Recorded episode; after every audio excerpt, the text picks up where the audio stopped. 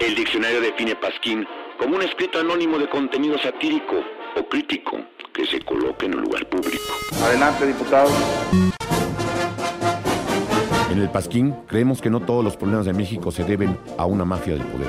Aunque no les guste a los de la mafia del poder, lo voy a decir. Lo de la mafia del poder, lo de la mafia del poder, lo de la mafia del poder, lo de la mafia del poder. También existe la influencia de entes externos. Me convierto en marciano. Los extraterrestres nos visitan, nos. En el Pasquín creemos en el libre mercado, pero el único libre mercado en México es el mercado libre que está en la calle del municipio libre, de la colonia Libertad, junto a la Escuela Libre de Derecho. En el cual solo venden los productos de los monopolios de este país.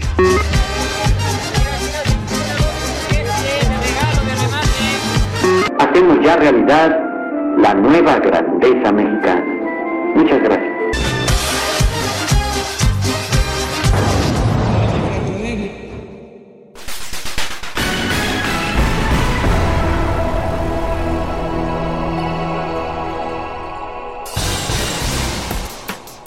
En 1964 llegaba a la presidencia de México Gustavo Díaz Ordaz, hombre duro, forjado en el dolor y el sufrimiento, que lo hicieron de piedra por el infortunio de ser feo y pobre, pero eso sí, lo suficientemente inteligente para escalar en la vida política y volverse el ícono de todo lo malo que le ha pasado a este país. Díaz Ordaz, el represor, el soberbio, el iracundo, mejor conocido como el mandril, al que se le salió lo chango.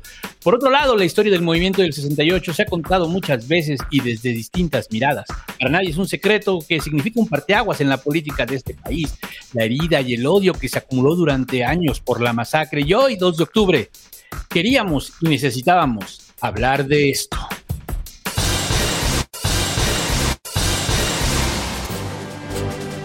En el Pasquín nos hemos transformado y hemos pasado de ser un noticiero serio a ser un noticiero quíntuple de serio. Es por eso que el payaso Chispita y el payaso Frufru regresan, vestidos de saco kaki y con posturas extremadamente liberales. Espero que el voto se incline hacia allá. Sería lo justo frente a los resultados de este gobierno y el agravamiento de los problemas nacionales. Pero hay algo más en juego, la supervivencia, o al menos la autonomía, de la institución electoral que asegura el sufragio efectivo y que ha sido abiertamente amenazada. De ocurrir lo contrario y el voto mayoritario para la Cámara de Diputados avalará el desempeño del actual régimen. Habrá hablado la democracia y su palabra es sagrada. Pero en la segunda mitad del sexenio, ella mismo podrá morir por asfixia como la venezolana. Y sin embargo, siempre habrá mexicanos dispuestos a luchar por la democracia, que algo tiene de ave fénix. Brindemos por ella. El. La derecha ha hecho también su trabajo, que ahora nuestros payasos se volvieron sus voceros.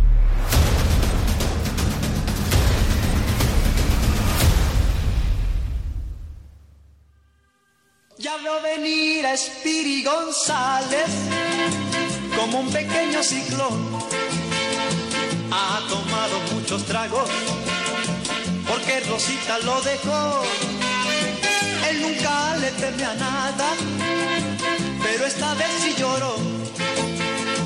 Es la muchacha que le gusta, la dueña de su corazón.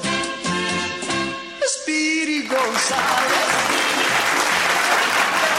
Spiri González, Spiri González abrimos el día de hoy. Como podrán darse cuenta, el santo no está porque, pues como saben, ayer fue el aniversario del Ciber y pues eh, pensó, pensó que aún era un jovenzuelo. Pero eh, no se preocupen, no se preocupen porque ahorita van a ver a quién, tra- a quién traemos. Traemos a, eh, digamos que, como lo presento, es un publicista eh, muy famoso, es un máster del marketing político y tiene su empresa, algunos de ustedes o muchos de ustedes van a ubicarla, que es Atypical TV. Entonces, eh, como sabemos que es alguien que sí admira a Díaz Ordaz, me llamó mucho la atención invitarle y es por eso que aquí está Carlos Alarraqui. Carlos, ¿cómo estás? Hola muchas gracias. Muchas gracias por invitarme a tu programa. Yo en Atypical TV lo he dicho varias veces que, mira, se le podrá acusar a de todo a Díaz Ordaz, pero no de ser pendejo como el presidente que tenemos, pendejo.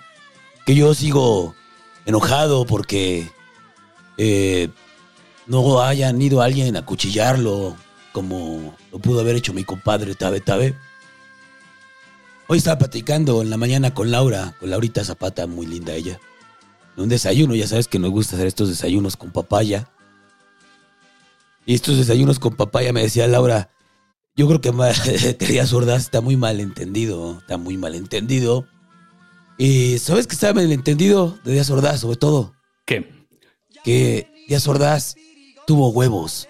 Esa es lo, la diferencia. Díaz Ordaz tuvo muchos huevos. con los que estamos desayunando el día de hoy aquí en Atypical TV. Qué bueno que vengas a desayunar aquí con nosotros, Hugo. No, este es el pasquín. este es el pa- Pero lo vamos a transmitir también en, en Atypical TV, pero ¿te gusta la- la- la- el desayuno que estamos haciendo? No, pero yo soy muy moreno, soy muy moreno para tu, para tu pantalla. Ahorita te toneamos, ahorita con la magia de la televisión. Con la, con la magia de la televisión en YouTube te vamos a tunear para que te veas un poco más blanco, porque fíjate que la paleta de colores que tenemos aquí sí es, es va- va- cambia del blanco, cambia del blanco, hay tonalidades de blanco aquí. No, sí, no, pero no, yo no tengo remedio. Yo nomás digo, No, no, no hay forma, no hay forma, no hay forma, de verdad. Este, gracias, gracias, Carlos.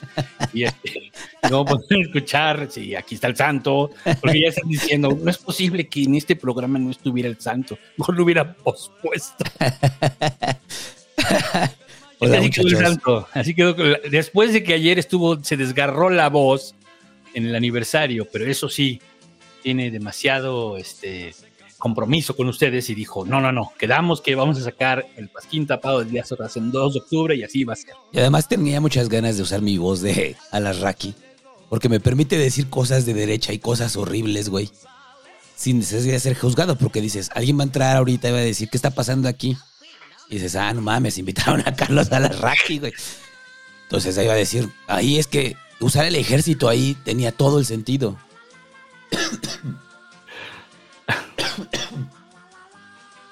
y ya, muchachos. es muy raro decir, y ya, muchachos, con la voz de Alasraki, ¿no, güey? Eh, Que suenas como César Bono. Ándale, como César, Bo- César Bono en el Pasquín. ¿Puedo hacer voz de cine de ficheras? A ver, a ver, ¿cómo qué diría César Bono? A ver, hijo de su puta madre, muéstrame las pinches chichis, se les rompo su puta madre. Entonces sale Tum Tum, ¿no? Y le dice, chinga tu madre. chinga tu madre tú, güey. Pinche ratero, cara de pinche... Eh, ¿Cómo dice? Cara de pinche torta. ¿Por qué eran así como las insultos? no? Cara de pinche torta descompuesta. Eh. Tienes cara de torta descompuesta, de como de triciclo ahí, arrugado, de metal culero. Sí. Y gracias, muchachos, a toda la banda que estuvo ayer en el aniversario del Ciber que va a escuchar esto. Yo estoy así por el aniversario del Ciber, este, pero no se preocupen, mi compromiso con el Pasquín es, es grande y es enorme. Y pues Díaz Ordaz, ¿no? Díaz Ordaz también. Está cabrón. Ya les habíamos hecho la broma. Nos encanta hacerles bromas, ya saben, si no, cómo va. Sí, no ya sé. sabíamos que lo íbamos a sacar en octubre, el de, el de Díaz Ordaz, lo supimos desde el principio. Pero queríamos jugar con ustedes con el tema de. Ya el que sigue es el de Díaz Ordaz y el que sigue es el de Díaz Ordaz. Ahora sí fue. Ahora sí fue. Nos alcanzó, ¿no? O sea, eso fue lo que realmente pasó. O sea, nos alcanzó el. Sí. Nos alcanzó la fecha y pues ahora estamos haciendo el de Díaz Ordaz, muchachos. Y. y- ya, ¿no? Bueno, nos ya. faltaría. nos va- nos va- vamos a hacer el de Calderón en diciembre, ¿no? Quedamos. O bueno, antes de irnos. Sí. Iba a decir el nombre de los Patreons hoy, muchachos, pero la verdad es que no tengo voz para hacerlo, entonces prefiero hablar de Díaz Ordaz. Este, Ahorita los proyectamos, les hacemos una captura. Ah, sí, el Word es va a ser una captura. Y pues ya, Díaz Ordaz, muchachos. Díaz Ordaz, que yo le decía al búho que haciendo, haciendo un análisis psicológico de, de Díaz Ordaz, eh, como la, la Raki, güey, para entenderlo. Sobre todo para la Raki y esa banda, sería como el pedo de por qué un güey tan feo y tan prieto llegó al poder, ¿no? Y, y entender la personalidad. O sea, porque a la Raki sí diría algo así, ¿no? Ese pinche prieto resentido. porque la mejor definición de prieto resentido, güey, sí es de Díaz Ordaz. Y, y, y- y digo, es que, es que no sé, o sea, revisando la historia familiar de Díaz Ordaz, como se te das cuenta de muchas cosas que van a influir en un futuro de lo que va a ser Díaz Ordaz como presidente, ¿no? Para empezar, Díaz Ordaz viene de una familia eh, o sea, él nació en Puebla, pero él viene de una familia de hacendados. El primer problema. viene de una familia de hacendados que durante el porfiriato estaban en, un muy- en una muy buena condición económica. Entonces, en esta buena condición económica que tenían, llega la revolución y su padre eh, era eh, prácticamente terrateniente del porfiriato.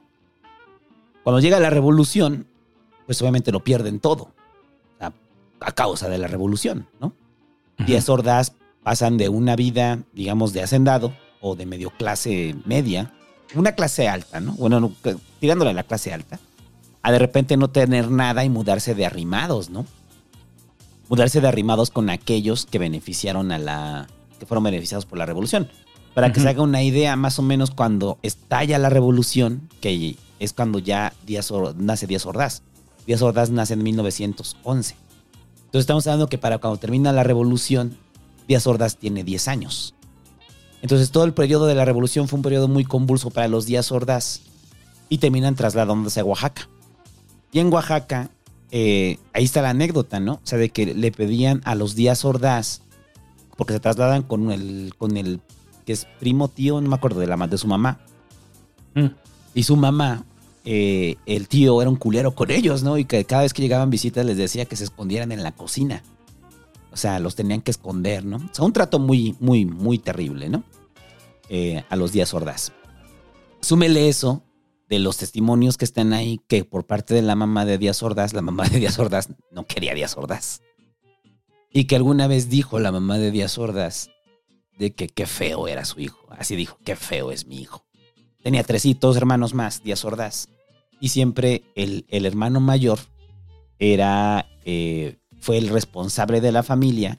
Y fueron los, cuando le empieza a ir bien al hermano mayor y regresa al hermano mayor, es cuando les empieza a ir de nuevo bien a los Díaz Ordaz. No lo suficientemente bien, sino simplemente salen de esta situación de precariedad. Entonces, suena película de, de, de- como de Ripstein, ¿no? Un pedo así. O sea, de que regresa el hermano, güey, al hermano le está yendo bien y saca a la familia adelante, mientras la mamá, pues ahí se la pasa diciéndole a Díaz Ordaz que es, que, culero está su hijo, ¿no? Entonces recuerde, si su mamá le dice, ay, mijo, estás bien feo, porque para todas las mamás, los hijos, todos sus hijos son guapos, ¿no? Es que ese es el pedo, güey. Cuando ya tu mamá te dice que estás feo, sí, está cabrón, güey. Sí, si tu mamá te dice que estás feo, güey, es que está cabrón, no te está dañando la autoestima muy cabrón. Entonces eso hizo que Díaz Ordaz, pues dijera, pues estoy feo, soy pobre, güey. Porque era muy pobre, ¿no? Entonces, ¿qué me queda? Pues ser un buen estudiante, ser inteligente, ¿no? Sí. Entonces ahí está con todo el rollo. Digo, para toda la banda que le gustan estas historias de superación, pues la mejor historia de superación es la de Díaz Ordaz, porque ni siquiera el güey tenía para libros, ¿no? O sea, no tenía para los libros, los pedía prestados, pero se dedicó su vida de juventud a la lectura. A eso se dedicó Díaz Ordaz, a la lectura. Sobre temas que le interesaban, ¿no? Un estudiante profundamente destacado, ¿no? Y dicen que, o sea, destacado y soberbio, ¿no? Y lo entiendes, güey. O sea, es un mecanismo de defensa. O sea, frente a un pinche medio hostil donde eres feo y donde eres pobre, lo único que te queda es destacar como alguien inteligente, ¿no? Y, pero no con alguien inteligente siendo noble, ¿no? Alguien inteligente culero. siendo culero. O resentido, pues. Resentido, pues sí. O sea, resentido, ¿no? Tal cual, chale. Entonces, bueno, esa es la infancia de Díaz Ordaz. Hasta que llega, bueno, dentro de esa infancia y adolescencia, Díaz Ordaz, curiosamente, también era buen deportista. O sea, era, era basquetbolista. En la época en la cual, güey, no, obviamente no jugó con Michael Jordan, este Díaz Ordaz, ¿no? Pero es la época donde, o sea, el básquetbol, digamos que todavía no era como este gran deporte, ¿no? Simplemente le gustaba practicar deporte, Díaz Ordaz. Ahorita está pasando por ahí una foto de cuando está en su equipo de básquet, Díaz Ordaz, ¿no? Ajá. digamos que a Díaz Ordaz le gustaba, ¿no? Era su desfogue y siempre fue como muy tranquilo, muy reservado y no solamente reservado. Usted ubica a su amigo que dice, yo no sé cómo pierden el tiempo en las fiestas. Este, yo prefiero quedarme a escuchar a mi gala. Eh, sí. Ajá, así, pero no más que Díaz Ordaz decía, o sea, la fiesta y el desenfreno es un desperdicio de tiempo. Ahorita podría yo estar eh, leyendo, ¿no? Es que sí hay gente así. Ajá. Es lo preocupante.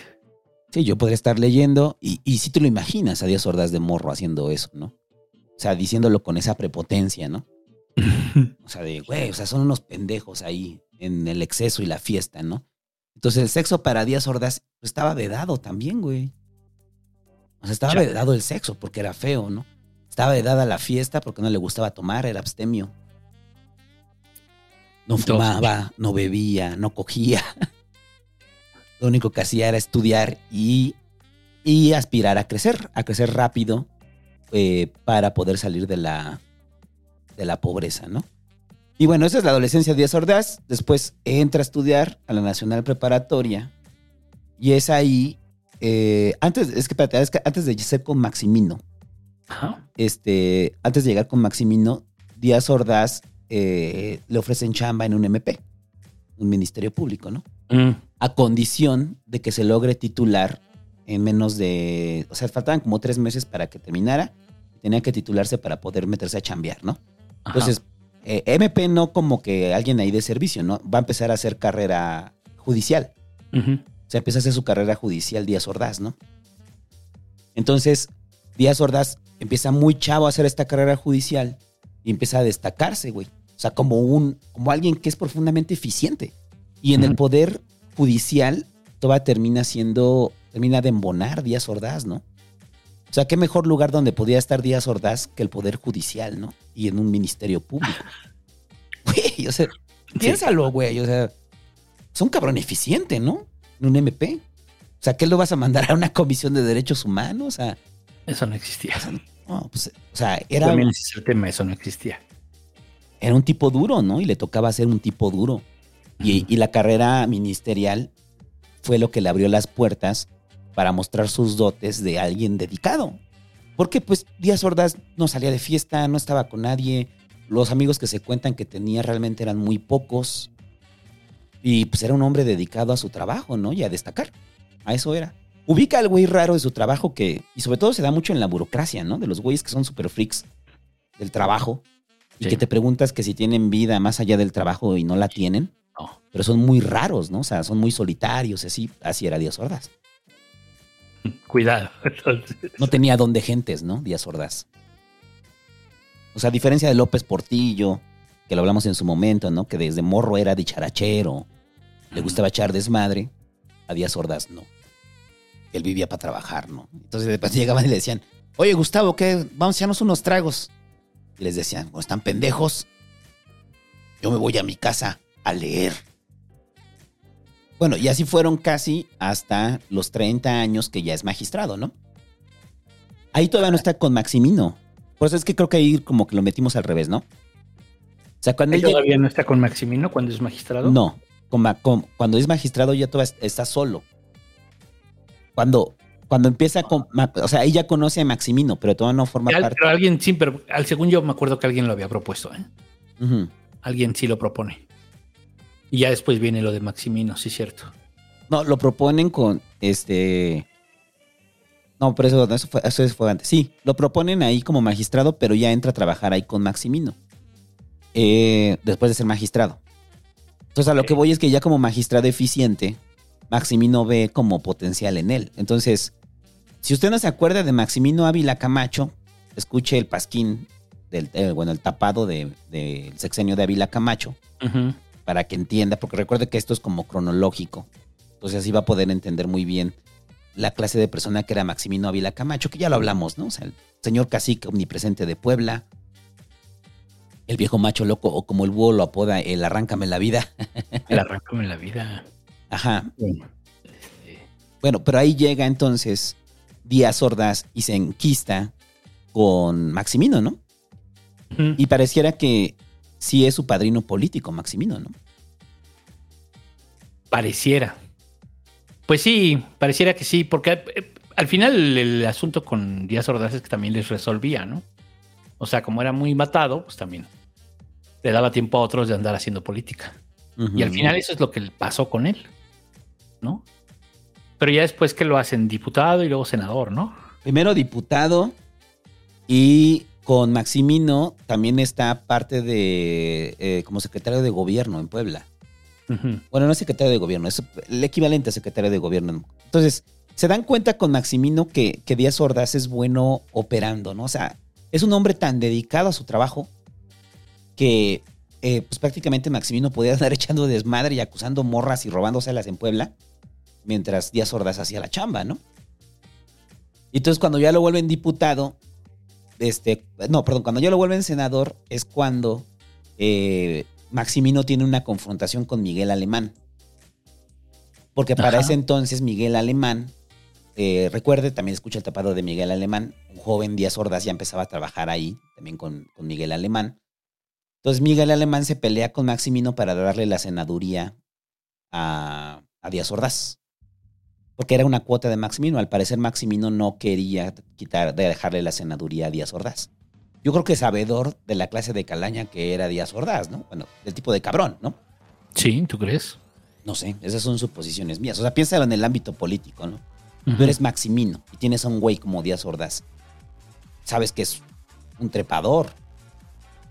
Pero no un trepador, o sea, es que no es un trepador del estilo eh, oportunista, es un trepador que sale porque al final, son esos güeyes que destacan a través del trabajo, del trabajo, del trabajo, del trabajo, ¿no?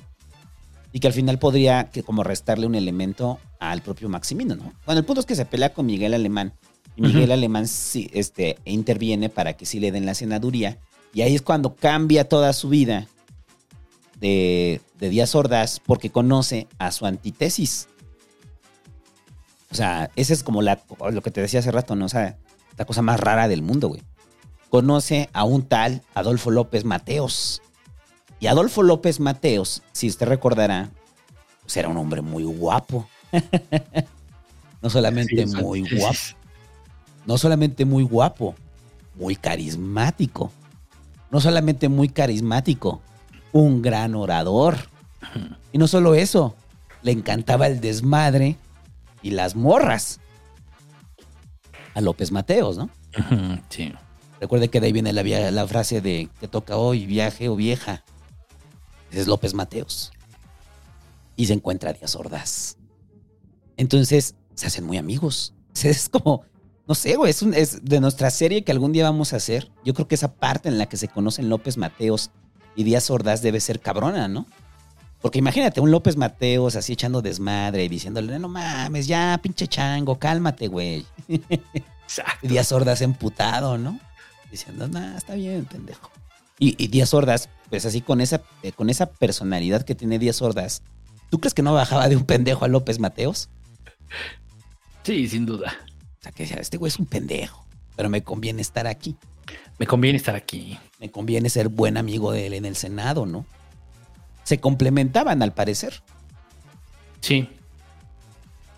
Eh, quién sabe, ¿eh? O sea, sí, estaba ascendiendo este. Díaz Ordaz estaba ascendiendo también. ¿no? Pero estaba ascendiendo antes López Mateos. Sí, y no, y era obvio que iba a ascender mucho López Mateos. Sí. Entonces, como senador, yo creo que ese es el momento cumbre, ¿no? El momento cumbre es conocer a Adolfo López Mateos. Porque después con López Mateos eh, es cuando empieza realmente a despuntar eh, Díaz Ordaz, ¿no? Hasta antes de eso se había mantenido como alguien netamente operativo, que ni siquiera figuraba como dentro de un hombre de Estado, hasta que llega Díaz Ordaz y como eh, se hicieron muy buenos amigos en el Senado, pues eh, López Mateos termina como candidato a la presidencia de la República. Y cuando llega como a la presidencia de la República, pues recuerda a su gran amigo en el Senado, que era muy capaz, que era el puño duro, que era un hombre serio y recto, y le dice, Gustavo, vas a ser secretario de gobernación. Y entonces comienza esta dupla, mientras López Paseos, bueno, López Mateos anda viajando por el mundo, y el que gobierna el país, al parecer, es Díaz Ordaz. Nada más como dato, nada más para recordarlo de- del, del pasquín de López Mateos. Recuerde que López Mateos, con sus constantes dolores de cabeza que tenía, donde se aislaba, donde se perdía, eh, y todo el mundo tenía la impresión de que el que realmente estaba detrás del país, gobernando el país en lo que López Mateos andaba en su desmadre, era Díaz Ordaz, ¿no? Chale. ¿Y cuáles fueron los actos que hizo Díaz Ordaz, güey, en su como secretario de gobernación? Mm, Primero las huelgas, ¿no? Pero ¿cuál fue la, la de los ferrocarrileros, no? La de los ferrocarrileros. Es la más cabrona, ¿no? Que ya lo hemos comentado, pues ya lo platicamos, pero. O sea, que fue operada con. Pues lo dijimos en el de López Mateos, ¿no? O sea, fue Ajá. operada totalmente por Díaz Ordaz, es muy obvio, ¿no? Por el estilo de negociación que. Cero negociación, ¿no? Cero negociación, pues. Ajá. Este, lo de Camilo y lo de este Demetrio, ¿no? Lo de. Sí, lo de Cami- lo de este Valentín y lo de Demetrio, ¿no? Ajá. Sobre Sí. todo Valentín, ¿no? Que los mandan a Lecumberri. Sí. O sea, la forma de operación de Díaz Ordaz no era el diálogo. Nunca fue el diálogo. Sí, ¿no? Y ahí, de hecho, empieza el pedo con. O sea, ahí Díaz Ordaz empieza a marcar mucho su línea de que él no iba a ser cercano a los comunistas. A diferencia de lo que pudo haber sido este algunos otros, ¿no? Él Ajá. sí abiertamente no voy a ser amigo de ustedes, ¿no? Desde ahí empieza a marcar su línea y además a él siempre le gustó más la línea de Estados Unidos. Es, es como el reconocimiento, ¿no? De, de toda la política estadounidense representada a través de Díaz Ordaz, ¿no? Sí, sí, para él, para él, o sea, tú lo vas viendo y en el tiempo y luego, bueno, lo que se reveló al final, ¿no? O sea, que ahorita al rato vamos a hablar de ello, pero lo vas viendo y a él le convencía más ese esa forma de hacer política, esa forma de ver la vida, eh, como los gringos, ¿no? Ajá. Este, él no era tan, o sea, sí en lo económico del tema del nacionalismo revolucionario, pero ahorita vamos a hablar de, de su, de la- del tema de cómo se conducían, ¿no? De, con ellos empezaron los créditos, los créditos de Davis. Ajá. Sí, que, que al final la deuda que se tenía con Díaz Ordaz, bueno, bueno, ahorita que vayamos ya al sexenio. como- Ahorita que vayamos a eso, sí. Ajá. Pero con López Mateos, eh, todavía se mantuvo una. O sea, recuerda que estábamos en pleno desarrollo estabilizador. Entonces, ¿qué quiere decir esto? La economía estaba en bonanza. Con López Mateos seguía la continuidad del desarrollo estabilizador. Aún no teníamos eh, el tipo de cambio, porque recuerde que cuando llegó Ruiz, Ruiz Cortines y estableció el tipo de cambio, este se iba a mantener casi dos décadas eh, sin movimientos hasta la, hasta la devaluación, y así fue. Entonces, pareciera a veces que estábamos en economías que estaban creciendo a la par de lo que estaba creciendo la economía gringa. Y entonces había muchos intereses de los gringos en el sexenio de López Mateos Sí. eh, para que se mantuviera esta estabilidad, esta estabilidad económica que estaba creciendo Estados Unidos e inevitablemente estaba creciendo México. Y esto lo digo por una razón, que va a ser muy importante después para Díaz Ordaz, y es el crecimiento de la clase media mexicana. El crecimiento de la clase media mexicana es fundamental para también entender el 68, bueno, entender los 60, ¿no? Y es, es porque estamos hablando que durante el periodo de López Mateos, la sociedad mexicana comienza a tener un ingreso y un crecimiento constante en salarios, lo que les permite hacerse de, de, o sea, crecer socialmente, acceso a la educación. Ya la UNAM, ya es la UNAM. O sea, me refiero a esa magnitud, los primeros profesionistas.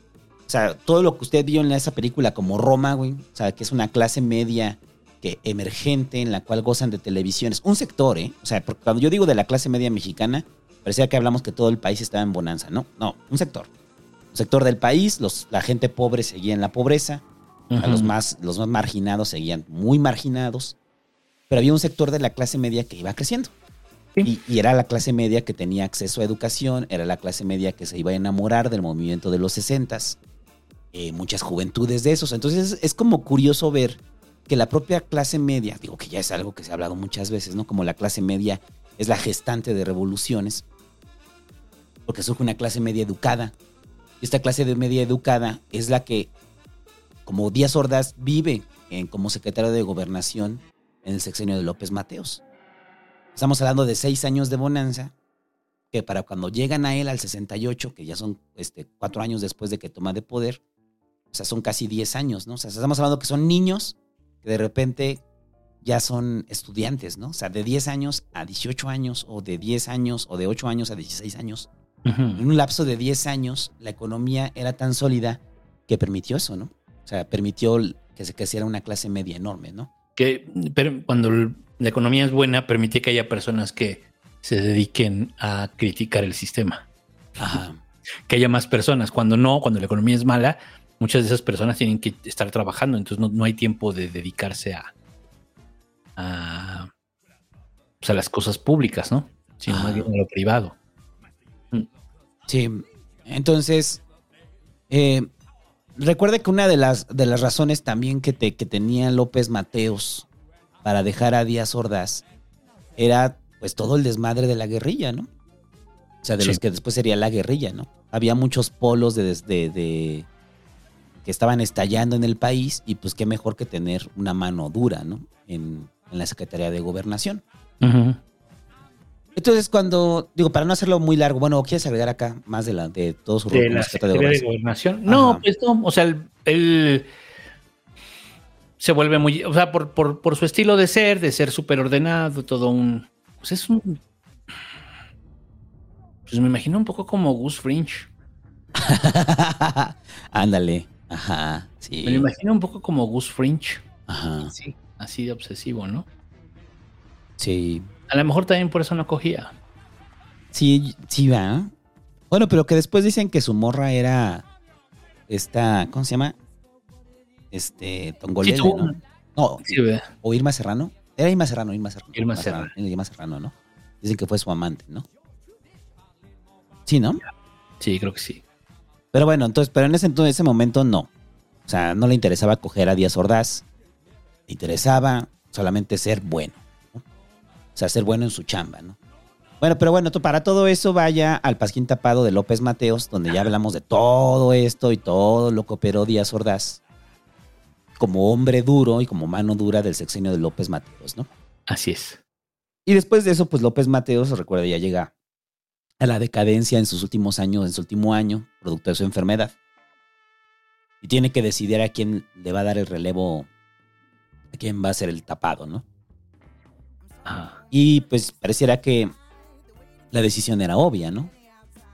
El Este hombre, güey que, que ya lo está haciendo, ¿no? Pues ya, órale, te lo ganaste. el hombre que había gobernado el país mientras él no estaba, güey. Salvaste el trasero. Ajá. Y ya pusiste lo de la crisis de los misiles, ¿no? O sea, de que, eh, que, se, que se da la decisión. Lo dijimos, ¿no? En el de López Mateos. Pero coméntalo de nuevo. ¿Qué es lo que pasó ahí? Pues nada, López Mateos andaba de paseo, güey. y, y fue la crisis de los misiles. Ajá, Y había que dar una postura, ¿no? ajá. Y cuando ya va aterrizando López Mateos así, dice, ¿qué, qué pasó? ¿Qué pasó? y ya de, no, Gustavo ya tomó una decisión, güey. No, sí, ya condenaron la de la crisis de los misiles. Ah, qué bueno. No, pues este güey ya le sabe, ¿eh? O sea, ya. Este güey ya trae la chamba. Es como cuando tú ya no quieres hacer tu chamba, güey, aunque no sepas que el otro güey lo está haciendo bien, simplemente dices, no, ya le sabe, ya. Ya, con eso ya. Este güey es bueno, este güey es bueno. Ya no quiero hacer ni verga, güey, que este güey le haga todo, ¿no? No, pero a ver, también hay que decir eso, güey. O sea, que nos faltó, y eso lo hablamos en su momento, ¿no? O- e- El, el priismo en ese entonces, que también era el priismo presidencial, Ajá. ya también tenía el visto bueno de que Díaz Ordaz fuera el candidato, ¿no? O sea, obviamente lo imponía López Mateos, pero es, el- es la época de Carlos Madrazo padre, ¿no? Y de la rebelión democratizadora del PRI, ¿no? En, en Tabasco. Ay, yo- me puede salir mejor ahorita. Sí, sí, bien, ¿eh? A ver. Así Sí. es, es el padre de Carlos Madrazo, que él sí me cae muy bien. Él sí es parte. Eh, es parte de la democratización del prismo. Pues sí, ¿no? O sea, o sea, a lo que voy es que ya estaba esta vertiente democrática del PRI, de Madrazo, Papa, que también fue un berrinche. Eh, y- pero, ¿Para quién? pero aquí sigue ya pesando el presidente, ¿no? Y López Mateos logra imponer a Gustavo Díaz Ordaz y pues el partido lo arropa. Y de lo que revisé de la campaña, pues fue una campaña de mero trámite. O sea, De trámite, de trámite. No porque, había absolutamente nadie que les hiciera ruido. ajá, pues es que no había como mucho que hacer y a poco tampoco, tienen- o sea, después de venir de un presidente que también fue un presidente muy querido, o sea, ¿qué es lo que decía del, cuando dijimos en el sección de López Mateos? Sí. O sea, López Mateos fue el último presidente mexicano, porque aquí empieza el desmadre. López Mateos fue el último gran presidente mexicano. O sea, cuando digo gran no es porque haya sido grande, sino había un reconocimiento enorme de la gente. La gente quería a López Mateos y cuando muera López Mateos, la gente fue fuera de su casa, la gente le fue a dejar coronas, le lloraban a López Mateos. O sea, había un amor hacia el presidente, ¿no? Cuestión que a partir de aquí ya no va a pasar. Se acabó. Hasta. Hasta yo creo que hasta el Peje, ¿no? Ajá. Sí, o sea, el último el último presidente que, que la gente quería era López Mateos. Y a partir de aquí son puros presidentes que la gente repudia, ¿no? Claro. Hasta el peje. Entonces, por eso digo como, pues no vas a presentar a, a Díaz Ordaz como alguien eh, cercano a la gente, ¿no? O sea, no, pues vas a presentar a Díaz Ordaz como lo que es, ¿no? Un hombre de mano dura. Eso es Díaz Ordaz. Y ya, pues llega nuestro presidente Gustavo Díaz Ordaz, ¿no? En el 1964 toma posesión Díaz Ordaz y empieza a mostrar las señales de lo que va a ser su sexenio, ¿no? ¿Cómo era Díaz Ordaz como presidente? ¿no? Igual, buen administrador. Un perrucho. Y una máquina de trabajar. Y súper autoritario. O sea, súper autoritario. Hay una entrevista por ahí de Echeverría que, que decía, ¿y cómo era? O sea, alguien se atrevía a decirle que no. Dice, pues sí, pero si era un problema. si era un problema decirle que no, ¿no? Tenías que ser muy cuidadoso de cómo le decías que no. Ajá. Sí, y, y- era, un, era un- modo de gobernar de Díaz Ordaz en el cual era incuestionable. Díaz Ordaz era acaparador. O sea, porque Díaz Ordaz, como tal, o sea, era alguien que, imagínate, es que es como el rollo, ¿no? O sea, si tú eres una mano dura, ¿a quién necesitas que tenga todavía la mano más dura para hacer, para que se haga cargo de aquellas cosas que tú podrías hacer, pero que él también puede hacer porque es igual de hijo de la chingada, ¿no? Pues ya habíamos dicho que a su Padawan. Ajá. Es, es- un Lord Seed, güey. Sí, sí, ya lo habíamos dicho, es un Lord Seed, güey. o Es sea, un Lord Seed. O sea, pues necesitas a alguien igual de cabrón y con ambiciones de poder al niño que jugaba a ser presidente, ¿no? sí. O Y sea, que, va, y que va a hacer todo lo que tú le digas. No te lo va a cuestionar. Y así fue. así fue. Y pues tiene en su gabinete como secretario de gobernación a Luis Echeverría. Ajá. Luis Echeverría también eh, lo escucha. Sí, pues me gusta. Este podcast sí es el podcast sándwich. Es como atar todos los cabos de todos los podcasts, ¿no? Aquí cierran, ¿no? Aquí cierra. Aquí Y. Calderón, pues ya será un apéndice.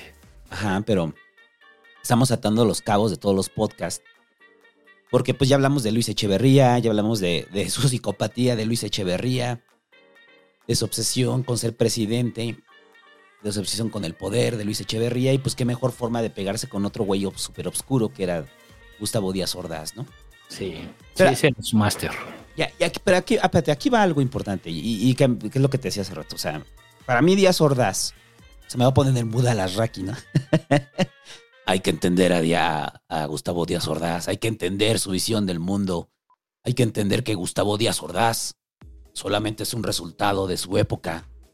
Porque todo el mundo dice eso. O sea, de que en la época de mayor libertad, de mayor exploración, de, de- de- de apertura del mundo, de movilización ju- juvenil, de la clase media. Espérate, no te escucho. No te escucho vos, te, te fuiste, güey, espérame.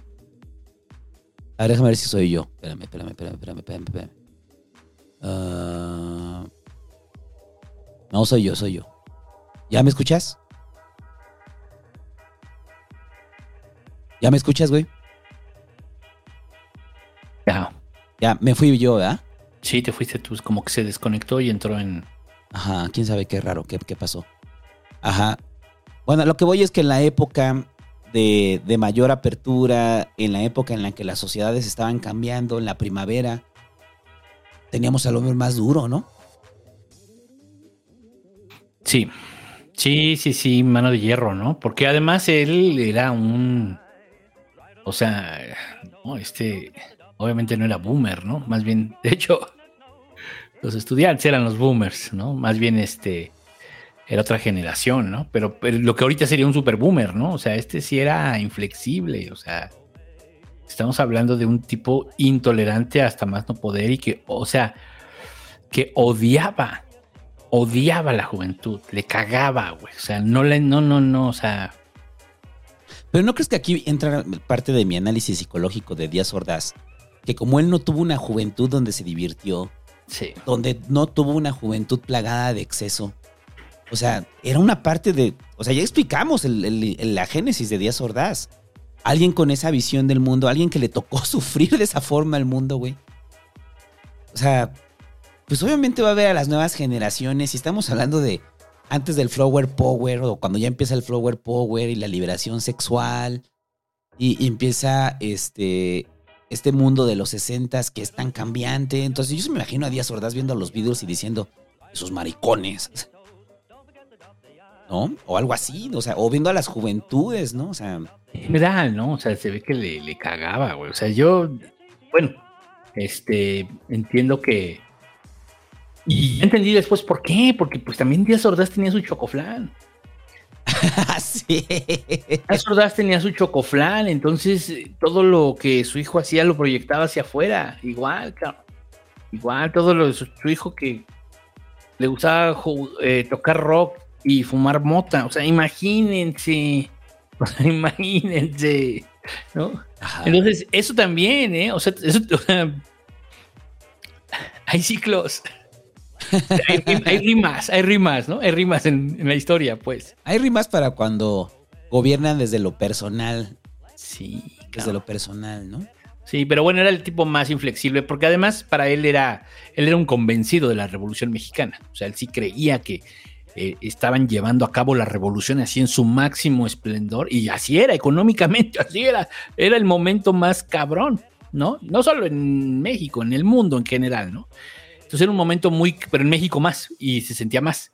Era un momento muy cabrón, ¿no? Donde estaban dando eh, buenos salarios, donde estaban dando este eh, seguridad social, estaban dando mm, vivienda, o sea, estaban, estaban, estábamos prácticamente ya en un modelo, mm, en un, pues sí, en un pinche estado de bienestar, güey.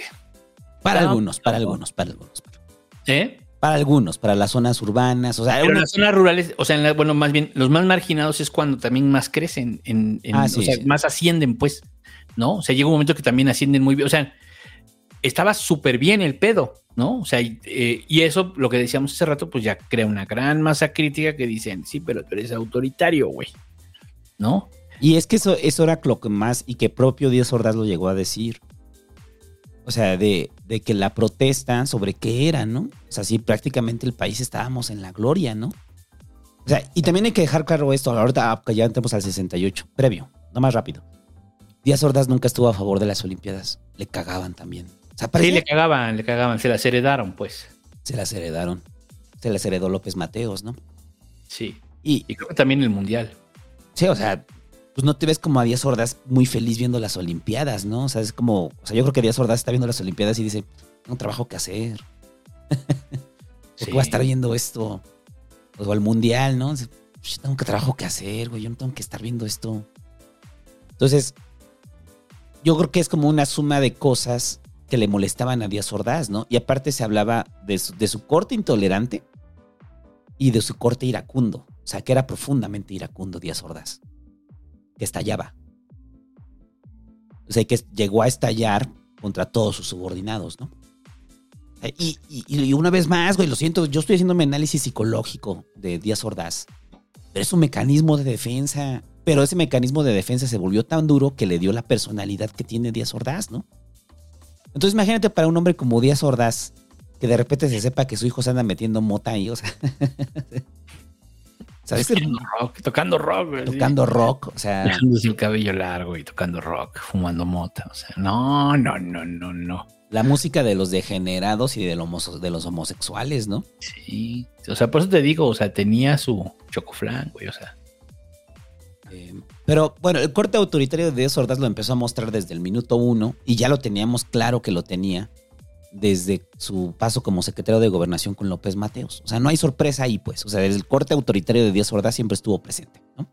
Sí. Y cuando ya es presidente, pues no hay cabida para cuestionar al presidente. No hay cabida ni siquiera en los medios, ¿no? Y ahí está la anécdota esta del Diario de México, ¿no?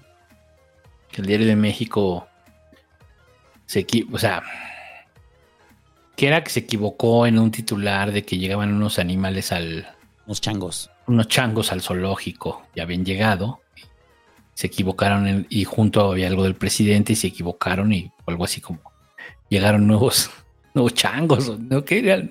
Nuevos animales al zoológico y estaba la foto del PRI.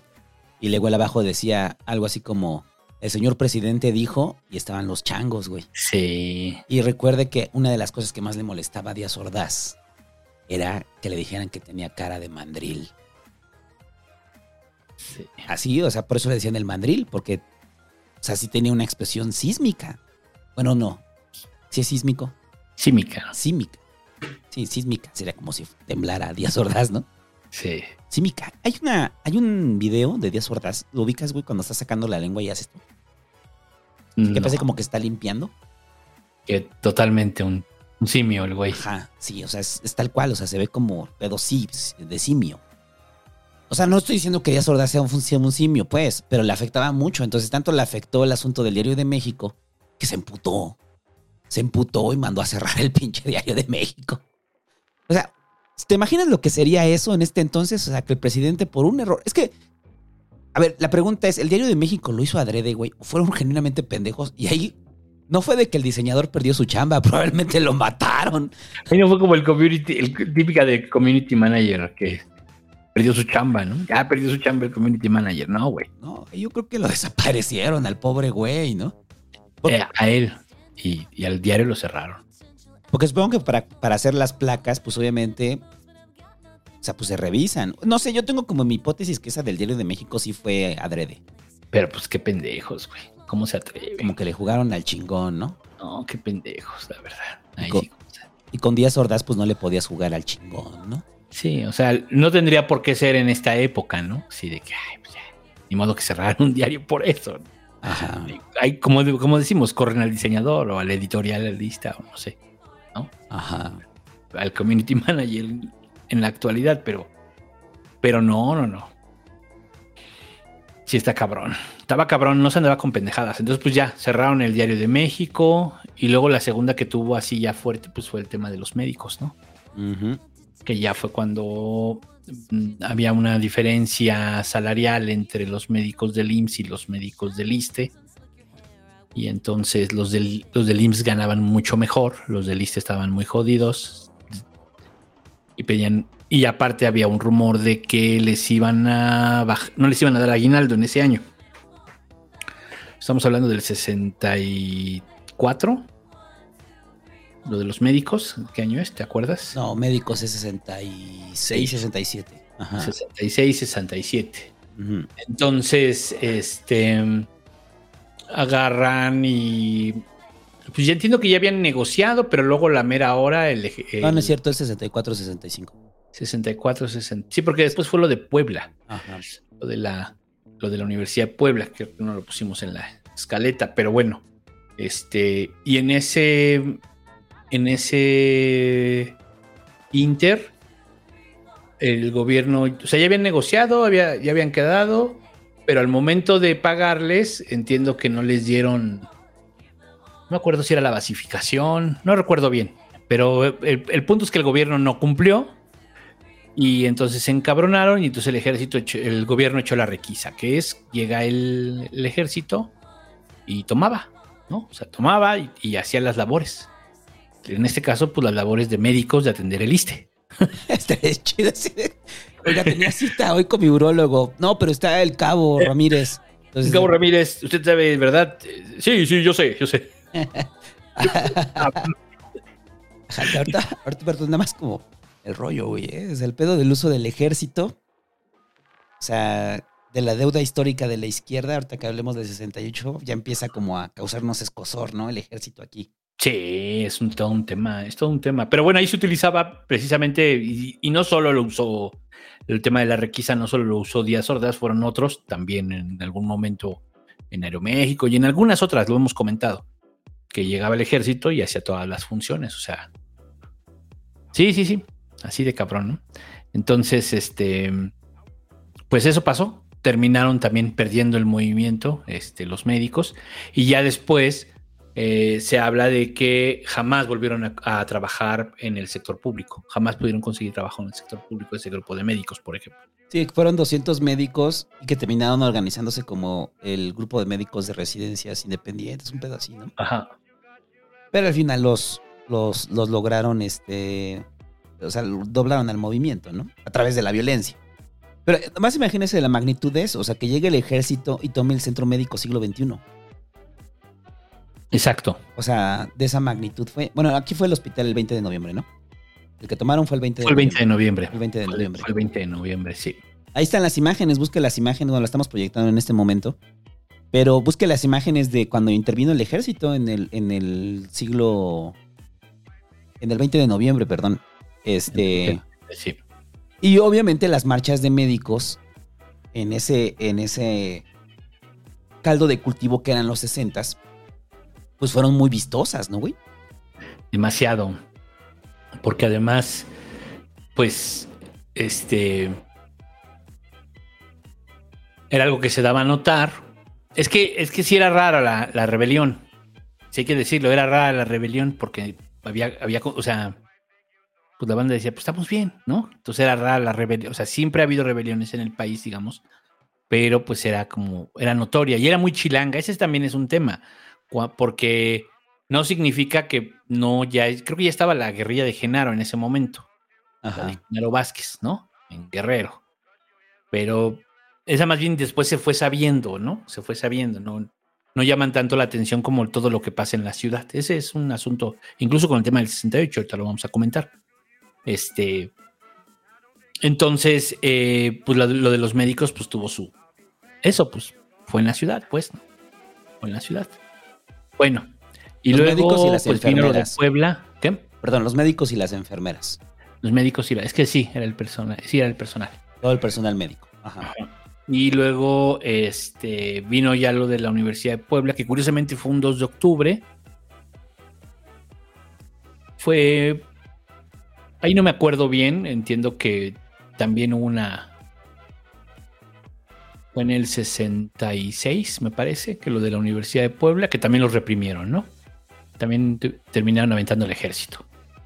Que fue como el, el- o sea, fue el primer experimento, ¿no? O sea, para utilizar como el ejército ya con movimientos estudiantiles, ¿no? Ajá. Y luego ya vino. Este. ¿Qué más pasó? Esto es que estoy viendo lo de la. O sea, lo de la guerrilla con Genaro. Sí, cuando detienen a Genaro es en el 66. Sí, sí. Entonces tenemos una consecuencia de dos hechos. O sea, Genaro en el 66, o sea, la guerrilla en Guerrero. Eh, y también recuerde egresado de Yotzinapa, Genaro Vázquez. Y también estaba Lucio ya en el 60. Él, es- pues él continúa, ¿no? Ajá. Sí, Lucio continúa y eso ya, pero eso ya llega, esto ya, le toca a Echeverría, ¿no? Pero digamos que a Díaz Ordaz le toca a Genaro, le tocan los médicos. Y en esta sensación en la cual estamos viviendo la fantasía mexicana, ¿no? Estamos viviendo el sueño mexicano. Y aquí además me quiero retomar, me remontar un poco, sobre todo a testimonios de banda que vivió esa época, que sí, o sea, sí era como el rollo de, es que nos está yendo muy bien. Entonces la gente que no estaba politizada, la gente de a pie, veían el movimiento, sea, los movimientos, entre ellos el de los médicos, como un grupo de quejosos nada más. Entonces no es como ahorita, ¿no? O sea, ahorita, o sea, esta postura de pónganse a trabajar, este, estamos muy bien, no, o sea, hay un malestar social que te explica por qué hay gente en las calles marchando, ¿no? En ese entonces mucha gente, incluyendo a mis propios padres, güey, o sea, yo les preguntaba, ¿no? O sea, de, de, o sea, a mi madre, güey, yo le preguntaba, o sea, pues, usted cuando vio los movimientos de los médicos, ella estaba, ya estaba aquí en la ciudad y demás, ¿no? Le digo, ¿usted sabía de qué eran los movimientos? ¿Sabía por qué eran importantes? Y mi mamá decía, pues la verdad es que a nosotros no nos importaba. Y a la mayoría de la gente no le importaba. O sea, la mayoría de la gente solamente lo veía como, ahí están, ahí están protestando, ahí están manifestando.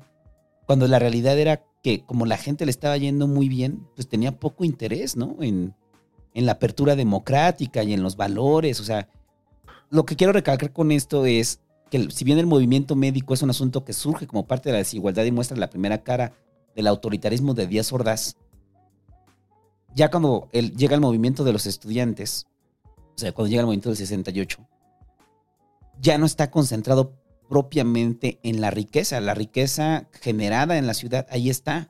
No está concentrada en la desigualdad. Es una movilización ideológica y por libertades. Que es lo que pasa con todos los movimientos de la clase media, ¿no? Pero la gente de a pie, que no estaba ni siquiera permeada de esos movimientos de libertad, no le interesaban lo que estaba pasando en el país en ese momento. Porque realmente se sentía la bonanza, ¿no? En el caso de la Ciudad de México. Y bueno, ¿no? Y Monterrey y otros, ¿no? Sí. O sea, había, había, había varias zonas que tenían muy, buen, muy buena economía.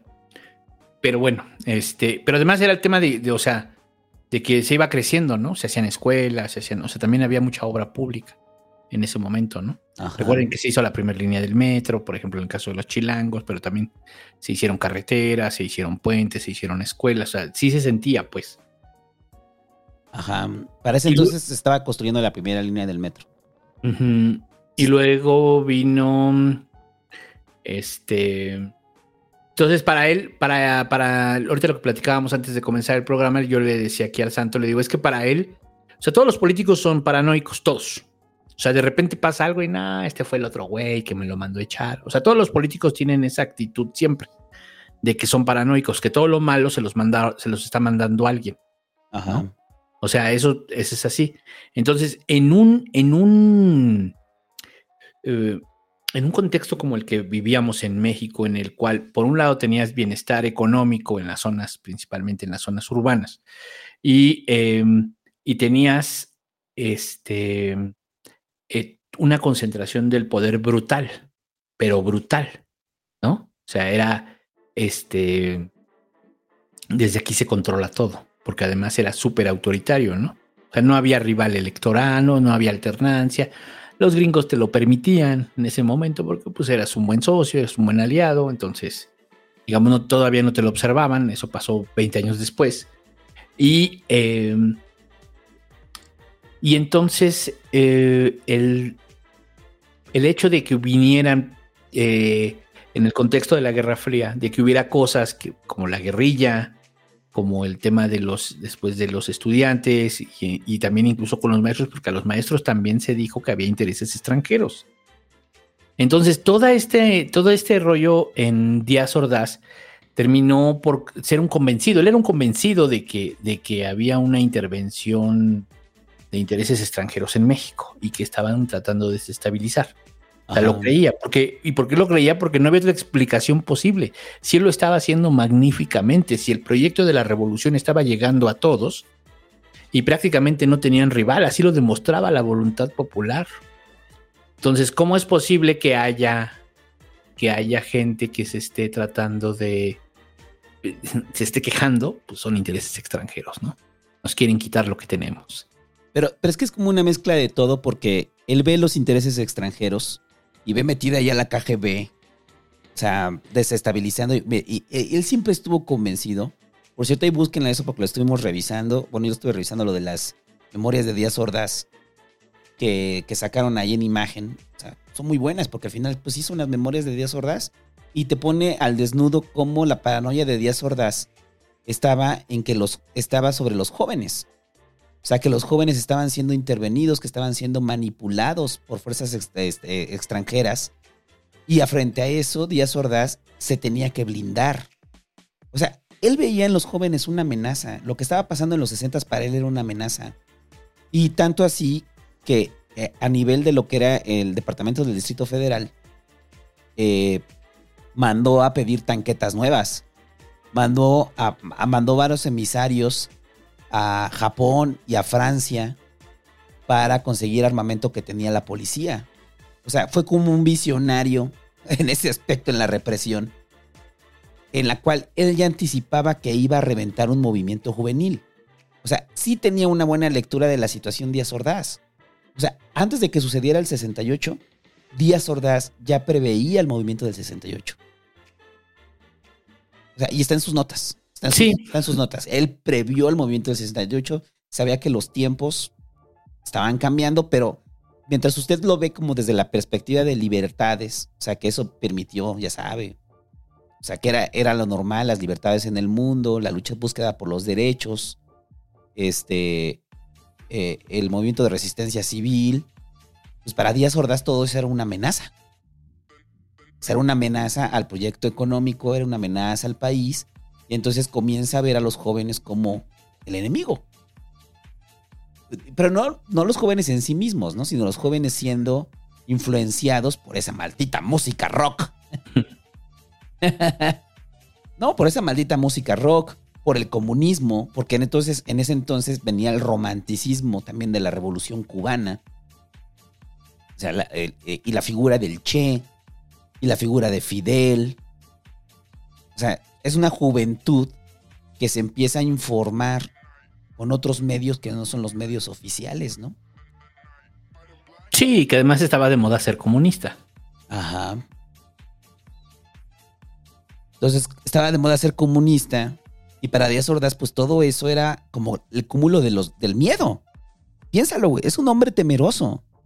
Es un hombre temeroso de un movimiento fuerte que a veces a mí me lleva a pensar si, si Díaz Ordaz creía que era la gesta de lo que podía ser una revolución cubana. Pues es que siempre fue el riesgo, ¿no? O sea, porque además sí se intentaba, pues, o sea. O sea, sí había un rollo de muchos de la, de la, de la revolución, ¿no? Era complicado porque pues vivías en un país que había hecho una revolución social, ¿no? Entonces no era tan fácil, pues. En teoría, ¿no? Sí. Sí, pero el enamoramiento de, la, de esta forma revolucionaria, de esta forma de Fidel y del Che, era yo creo que lo que le temía. Por eso digo, es multifactorial, es eso, son los tiempos, son, es la primavera, es la Guerra Fría. Y aparte Díaz Ordaz siendo un tipo paranoico, pues obviamente veía que había un, un propósito de desestabilizar su gobierno, ¿no? Ujú. Por fuerzas externas. Y eso lo llevó a tomar las peores decisiones, ¿no? Y es que, a ver, peores decisiones visto desde, desde nuestra óptica.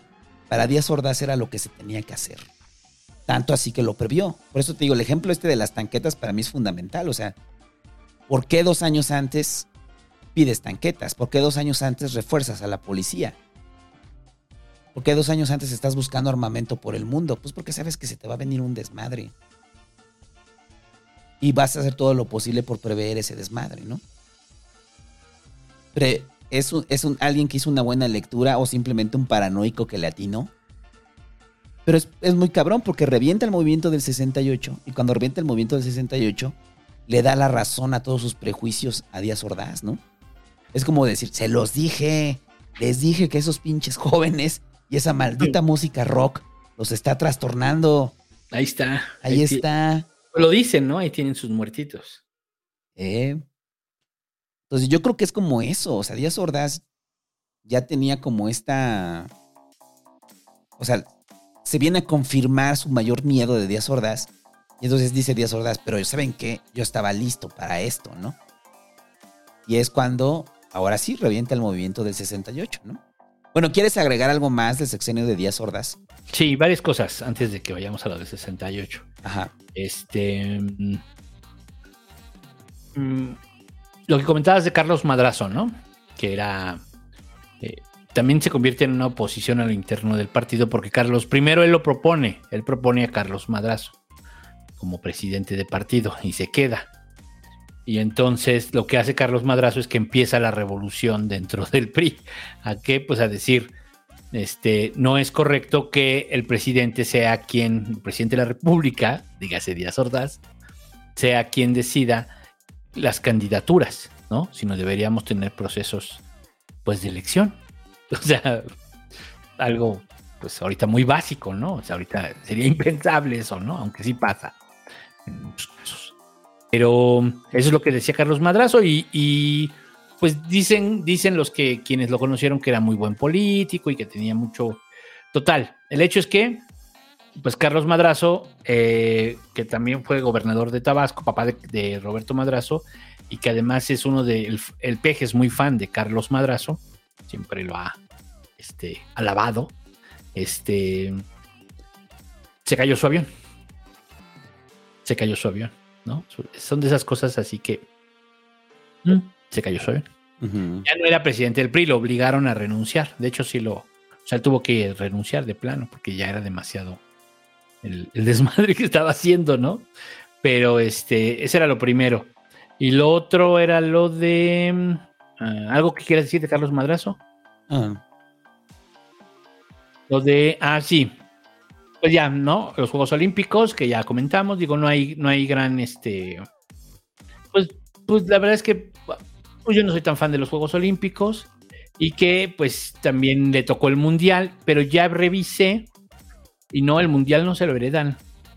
¿No? Ese, lo- ese lo aprueba él. Y es que es todo un rollo el Mundial del 70. Porque el Mundial del 70 significó una gran inversión este, económica por parte de Emilio Azcárraga en construir el Estadio Azteca.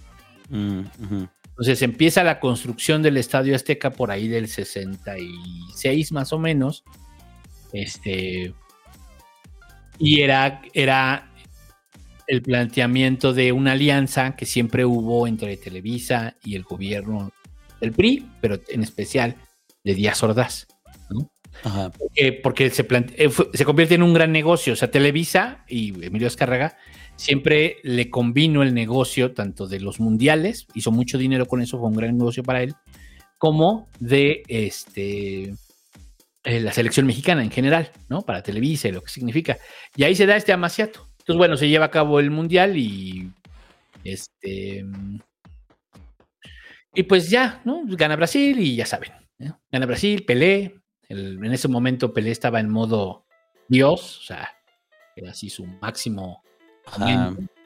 Este. Y pues una selección de Brasil que nadie le ganaba. O sea, era imposible ganarle porque todos eran buenísimos, ¿no? Y además tienen a Pelé. Y este. Y ya, eso fue el Mundial del 70. Y ya pues vamos al movimiento del 68, ¿no? Ajá. Bueno, ya dejando los antecedentes de lo que es la gesta del movimiento del 68, para entender cómo estaba México en ese entonces, para entender que es una juventud que está siendo muy politizada, o sea, más allá del intervencionismo, simplemente hay acceso a un montón de información que llega, que llega a través de lecturas, clubs de lecturas, que llega a través de la música, que llega a través del arte, por eso se da se da en la esfera del urbano, ¿no? Ahí es donde se da, en la esfera de lo urbano. Porque en la Sí. esfera de lo rural, pues estaba la guerrilla, ¿no? La de Genaro.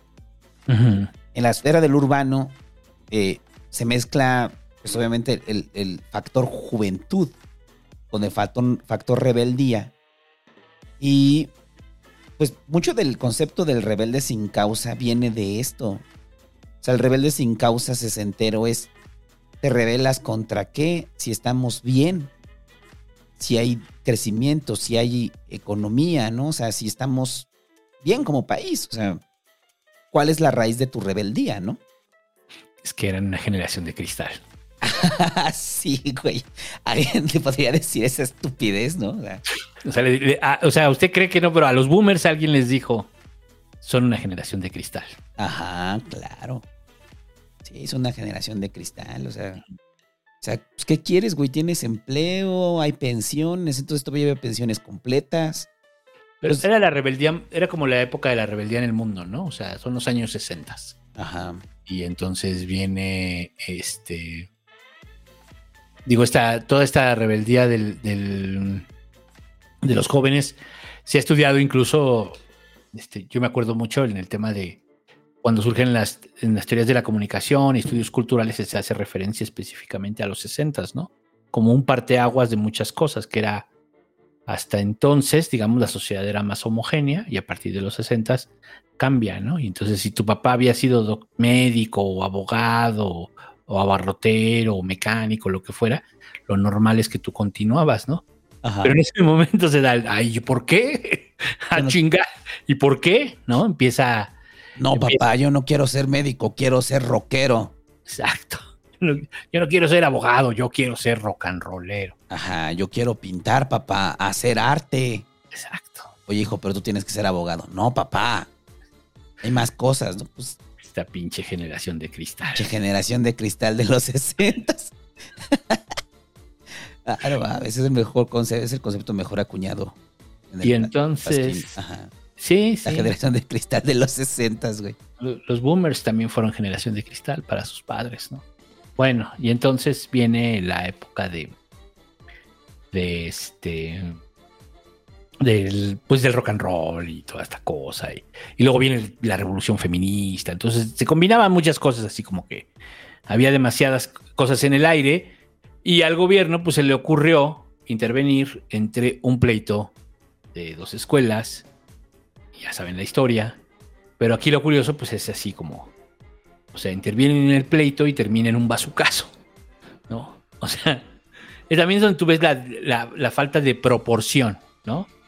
Y esto, o sea, eh, del hecho de que fuera un pleito de entre dos escuelas, que se agarraron a putazos y la chingada, que pues a lo mejor te los hubieras podido llevar, te los llevas a los separos y luego ya los sueltas, ¿no? Ya, que se calmen y ya no lo vuelvan a hacer, ya están fichados, ¿no? Ya, los espantas.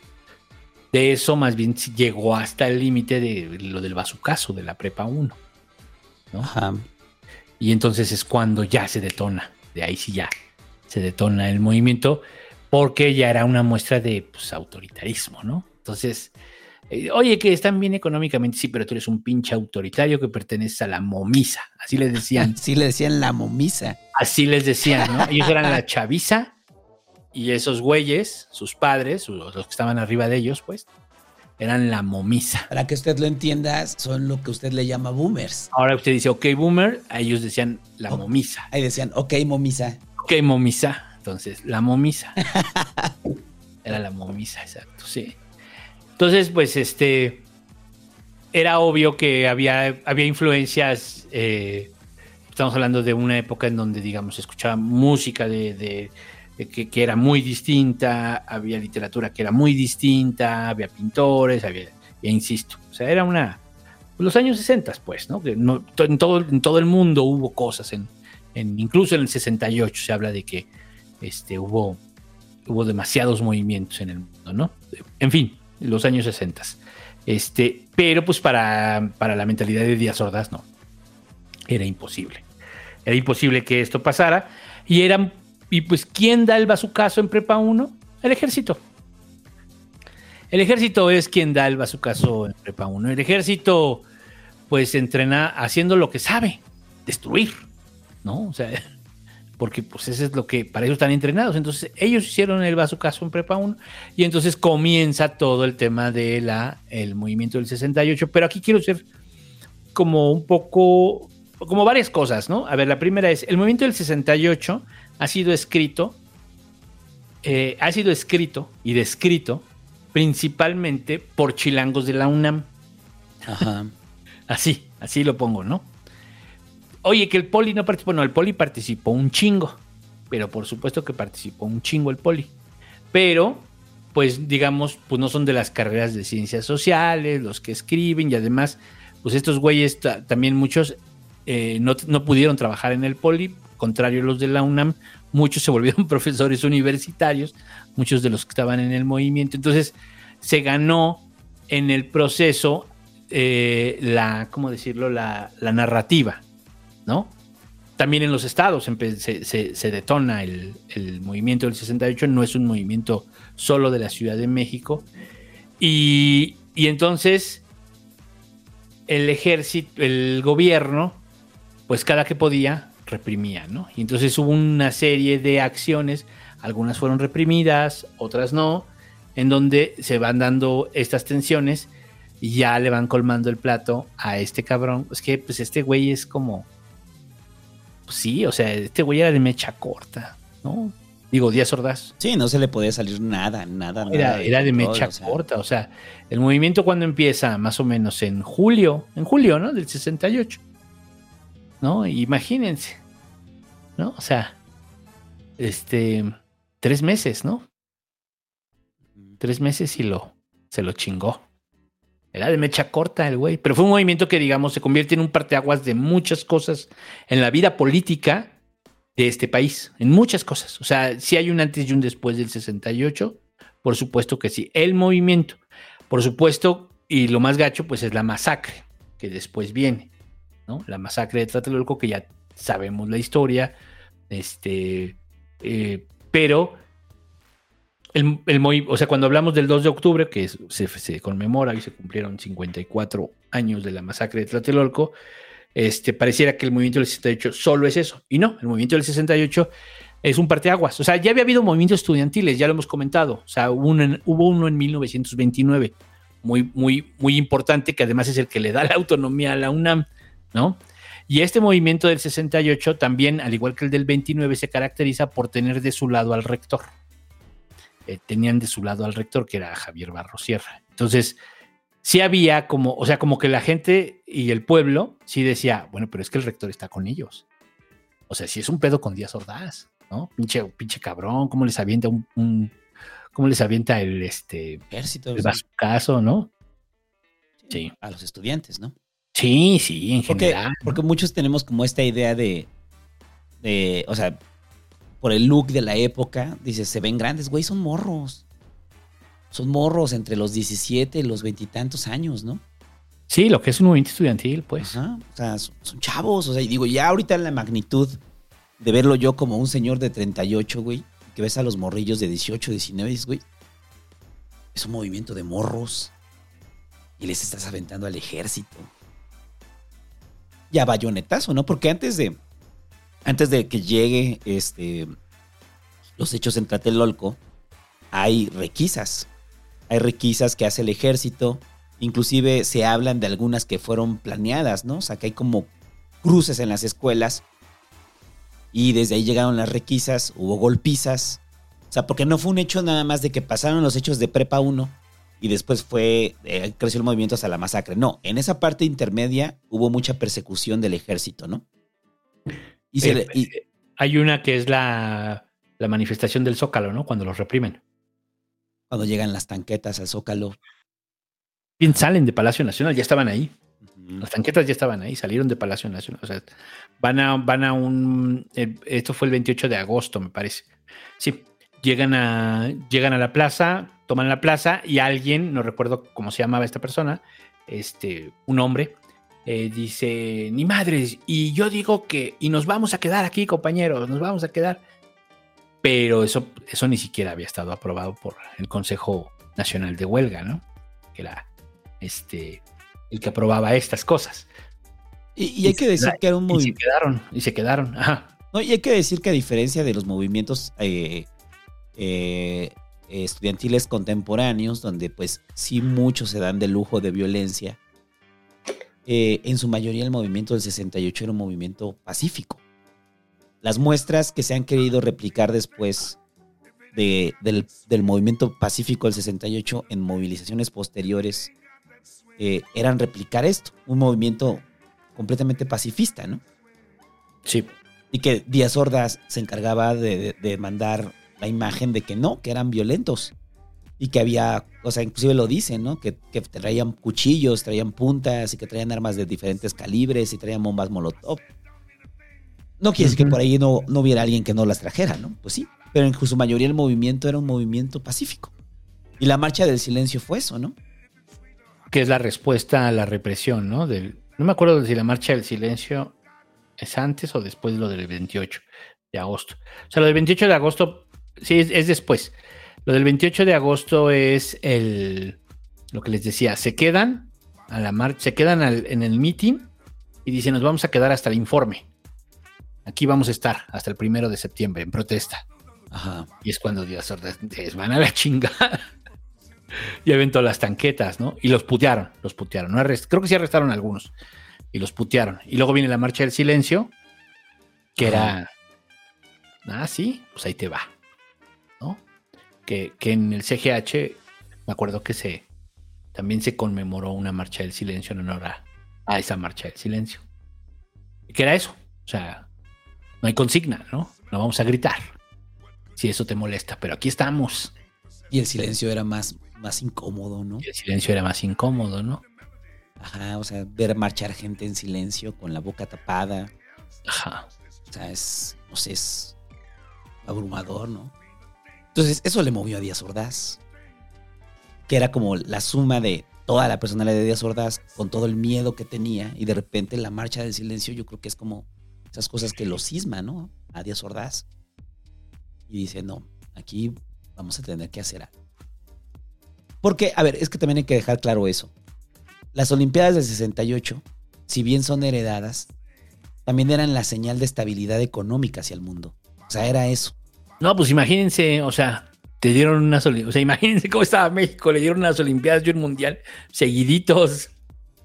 Sí, y era, era el mensaje hacia afuera, era el mensaje para que salga Sergio Sarmiento a, a preocuparse por los mercados, pues era la señal para los mercados, era la señal de que México había abandonado su pasado bárbaro y eh, ahora estábamos entrando casi casi al primer mundo, ¿no? Nos codeábamos con las grandes potencias, íbamos a ser la sede. No puedes permitir eso. No puedes permitir que tengas a un grupo de alborotadores previo al mundial. No, y a los diciendo olímpicos, perdón. la consigna, ¿no? De no queremos Olimpiada, queremos revolución. Que se repetía y se repetía, ¿no? Desde no queremos Olimpiada, queremos revolución. Y en plena, en plena Guerra Fría. Sí. Y también los gringos presionando, ¿no? O sea, yo en México no mames. No puedes tener ese desmadre. Entonces, ¿cuál es la decisión? Pues metes al ejército en todos lados. Y entonces Ciudad Universitaria la ocupa el ejército. El Politécnico lo ocupa el ejército. Entonces imagínese usted para si usted es universitario o está en el poli, lo que representa que vaya a clases y estén ahí los, los milicos, ¿no? O sea, obviamente no había clases, pues a la huelga. No vaya a ser que estos muchachos se porten mal, hay que mandarles al El ejército. Ajá. Entonces, todo esto, porque pareciera que a veces, por eso es bueno que lo pongas en perspectiva cuánto duró el movimiento, porque mucha gente tiene como esta impresión de que fue algo muy largo, ¿no? O sea, que fue un movimiento muy largo, como la huelga del 99, ¿no? Yo creo que ese es de los más largos, ¿no? Sí. No, bueno, no, no, no desconozco cuánto duró el del 29, pero el de. Porque ya hemos, ya hemos contado los demás. Nos falta el 132. Ajá. Nos falta el 100, pero también duró muy poco, el 132. O sea, se acabó en la elección. Sí. Antes de la elección, incluso. ¿No? Entonces duró muy poco. Entonces, este, este también duró muy poco, pero este no porque no quisiera. No porque no estaba en su momento. O sea, o sea estaban en el momento de ser jóvenes en un, en un mundo que se estaba volviendo, que estaba cambiando, ¿no? Estaban en el momento chido, pues, ¿no? Ajá. ¿No? Es como la película de Bienvenido Gusto, ¿no? Estaban en ese momento. Estaban en ese momento. Y entonces el Estado dijo, no, no. Y eso no fue solo esto, que ya hemos comentado, ¿no? Todo lo que pasó con el Uruchurto y todo esto. Porque también fue en este sexenio, ¿no? Ajá. Sí. Y la política moralina en la Ciudad de México. Sí, no, sí, no, no. Sí, sí, sí. Entonces, mientras en- era fácil, eh, hubiera sido muy fácil que muchas bandas, como lo es ahora, ¿no? Que muchas bandas que tocan en, en Estados Unidos hubieran podido tocar aquí. En ese sexenio, precisamente, es cuando se decide que eso no va a pasar. ¿No? Es cuando intentan traer a los Beatles y en ese sexenio se- ahí dicen esto no va a pasar. Después vino lo de los de Avándaro y la chingada, pero este, y ya sabemos lo que pasó, ¿no? Ya sabemos toda esa historia. Entonces, así, así era, así era, así era, así era.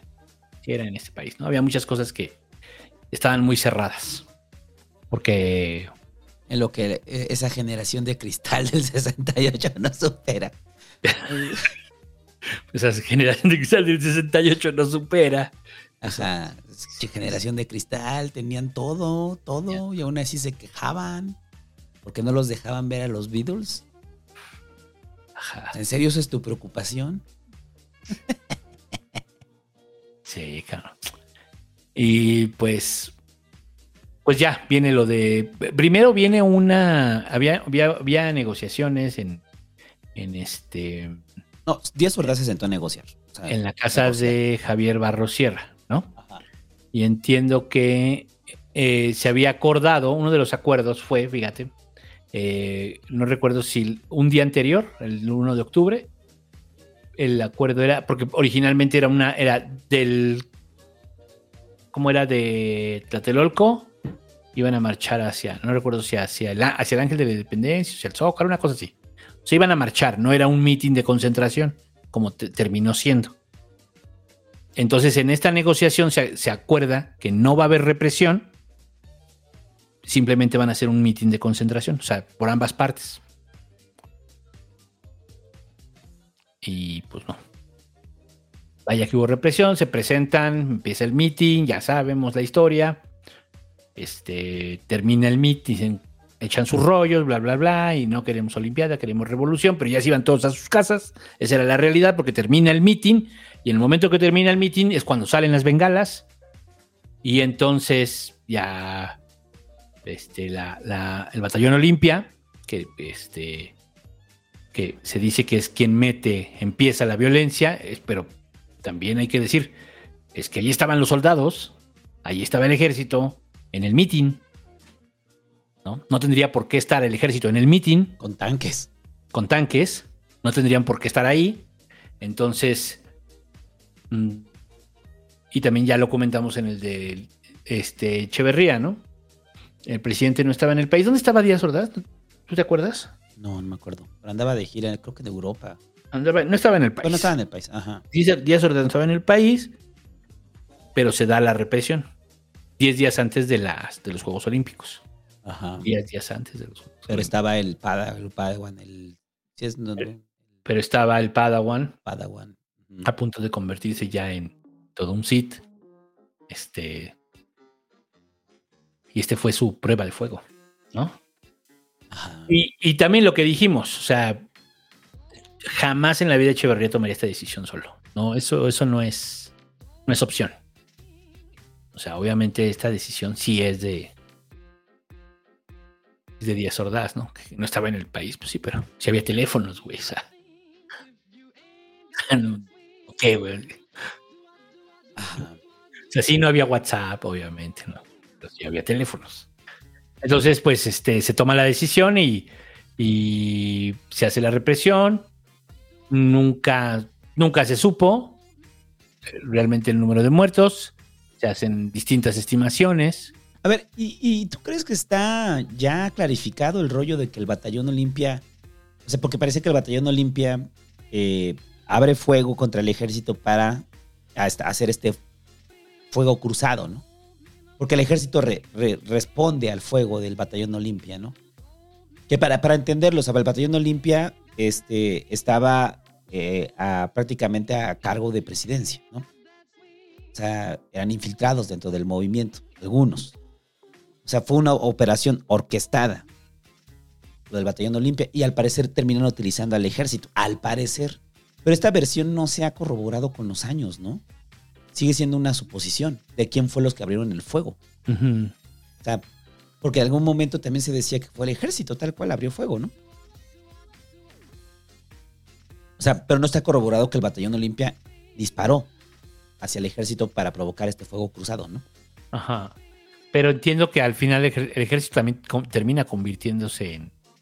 O sea, no solo le disparan al batallón Olimpia, también arremeten contra los estudiantes, ¿no? Ajá. O sea, el, Ese es el rollo, ¿no? O sea, tú puedes entender que respondieran el, el fuego del batallón Olimpia si es que fue una provocación, pero terminan arremetiendo contra los estudiantes. ¿Qué? Pero además las crónicas te dicen, los estudiantes ya se habían dado cuenta que habían unos güeyes con el cabello muy corto, que tenían un guante, este, que tenían un guante blanco, o sea, era muy obvio, en la mano izquierda, Ajá. o un pañuelo en todo caso, era el batallón Olimpia. Y que empezaron a ocupar sobre todo los edificios de cercanos a Tlatelolco. Entonces, sí fue una operación del Estado. Entonces, probablemente dices, ok, usaron al ejército porque sabían que el ejército iba a tener una respuesta violenta ¿no? y de esa magnitud. Y eso era lo que querían propiciar. Sí. Pues sí, pues Porque- podría porque ser, pero al sí final... murieron el- soldados, o sea, sí murieron soldados. Sí, también. Sí hubo muertos, soldados muertos, producto de los disparos del batallón Olimpia. No, y se habla de que también hubo muertos del batallón Olimpia a, a disparos de los soldados. O sea, recuerdo que Luis González de Alba platicaba eso. O sea, que a él sí le tocó ver cómo pues, este, los, de los soldados le estaban disparando, mata- matando también a los del batallón Olimpia. Sí. Pero, ¿qué es lo que intentaron hacer? O sea, es obvio que todos trabajaban para el gobierno, ¿eh? O sea, aquí no nos vamos a tampoco a hacer tontos. Tanto el batallón Olimpia como el ejército trabajaban para el gobierno, para el mismo gobierno. ¿No? Entonces, eh, no vamos a, a- O sea, si fue un, ex- si fue un accidente, si, como sea, ¿no? Número uno, el ejército no tendría por qué estar ahí. Número dos, el ejército sí disparó contra los estudiantes. Ajá. ¿no? Este, y, y número tres, pues el batallón Olimpia, pues en todo caso, pues también es del gobierno, ¿no? O sea, sí, sí fue un crimen de Estado, ¿no? O sea, se ha calificado siempre como un crimen de Estado, ¿no? Es utilizar toda la fuerza del Estado para, para, para hacer una represión. No era necesaria, no de esa magnitud, pues, ¿no? No, porque. Y- eh, no, y, y lo- o sea, fue, fue tan orquestado por el Estado que a partir de ahí comienzan las detenciones. Comienzan las detenciones, obviamente después de los asesinatos, que no tenemos claridad con los muertos que hubo en Tlatelolco. Eso tampoco nunca vamos a tener claro cuántos muertos. No, hay. quién sabe. Digo Muchos- que hay, distintas cifras, ¿no? Ajá, muchos dicen docenas, luego dicen- unos dicen docenas, otros dicen cientos, otros dicen miles. Sí. No hay claridad de cuántos muertos hubo ese día. Sí. Mira, normalmente como la lo que se dice es que fueron más o menos más de 300 personas muertas durante el, el- la versión del gobierno este fue de 20, perso- 20 personas muertas. Esa fue la versión del gobierno. Y luego también fue, tan fue un crimen de Estado, también fue operado que eh, los medios no pudieron hablar de ello. Ajá. Los medios no pudieron hablar de ello. Ahí viene lo de Saludowski de que fue un día soleado, ¿no? Hoy amaneció soleado, ¿no? Hoy, hoy es 3 de octubre y amaneció soleado. Eso fue lo que dijo Jacobo Zabludowski. Y pues, pues ya sabemos la historia, ¿no? Viene la sucesión. Ya no había dudas de que Echeverría era el indicado, puesto que ya lo contamos en el sexenio de Echeverría, de que el, el- el Díaz Ordaz lo cita, le dice, usted va a ser el candidato. Luego, seis meses después, lo vuelve a citar y le dice, pero las fuerzas del partido se van a mover en su favor y era el destape de la CTM, obviamente, y ya, ¿no? Eso ya lo contamos. Ajá. Y este, y también esto de que Díaz Ordaz se pegaba en el espejo, se veía al espejo y decía, este, ¿qué se decía? ¿Por qué eres tan tonto? ¿Por qué, ¿Por qué fuiste tan tonto? Ajá, que se pegaba en el espejo y decía, tonto, tonto, tonto, por haber nombrado a Luis Echeverría. Por haber nombrado a Luis Echeverría. Dicen que, que Díaz Ordaz se arrepintió de haber nombrado a Echeverría ya en el último momento, que fue en el último momento cuando dijo, ya valió verga, ya no puedo hacer nada, güey. Sí, Pues sí, como Palpatine dándose cuenta que Vader lo va a arrojar del vacío, ¿no? Sí, sí, sí, era. Pero bueno, este. Estaba viendo las fotos de los del 68. Y pues ahí donde realmente pues ya termina el movimiento del 68. Sí hubo algunas acciones más después de eso. Pero en esencia ahí sí ya era, era muy claro. Era muy claro. Lo intentaron en el 71, ya sabemos lo que pasó. ¿No?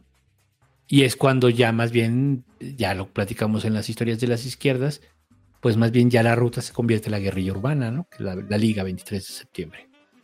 Cuando ya te das cuenta que este güey no te va a dar chance de que te manifiestes en la calle pacíficamente, ¿eh?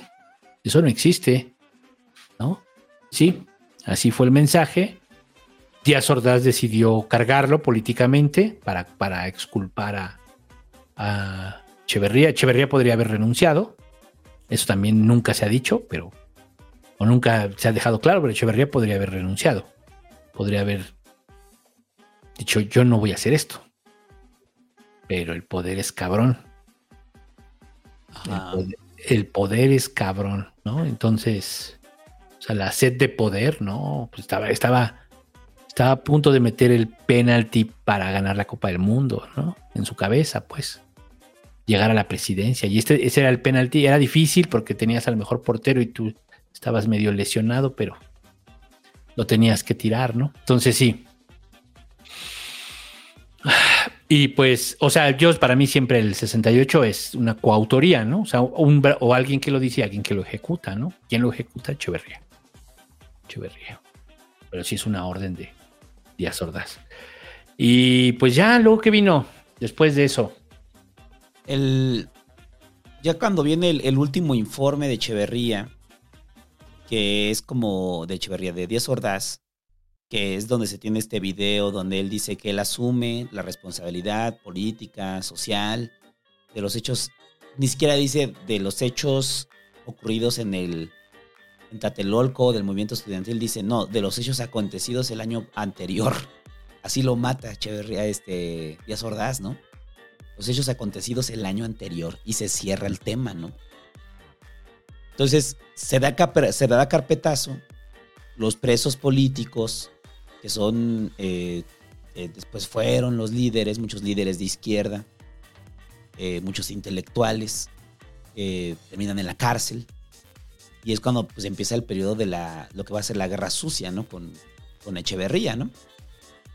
Díaz Ordaz, hasta el último momento, nunca dudó de haber hecho lo correcto. Nunca. No dudó. O sea, eso es como muy cabrón. O sea, él siempre creyó que hizo lo correcto.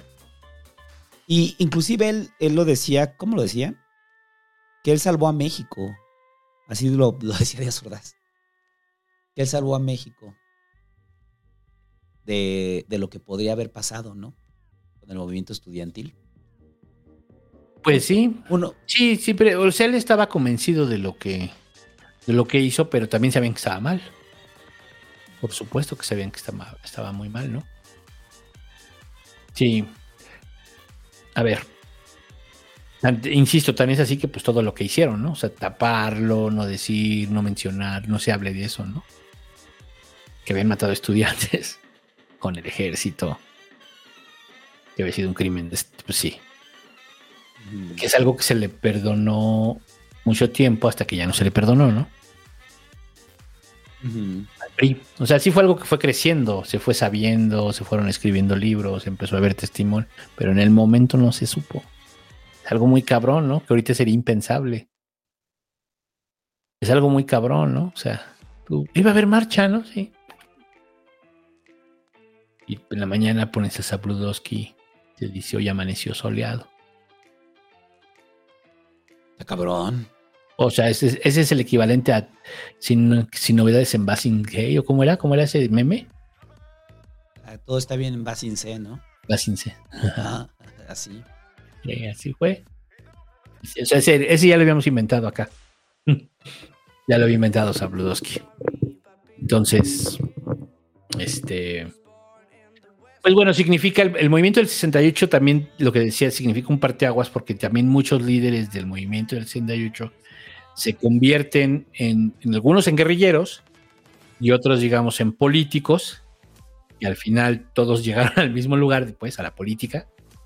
Y que eh, fueron muy importantes dentro de eh, la transición democrática, ¿no?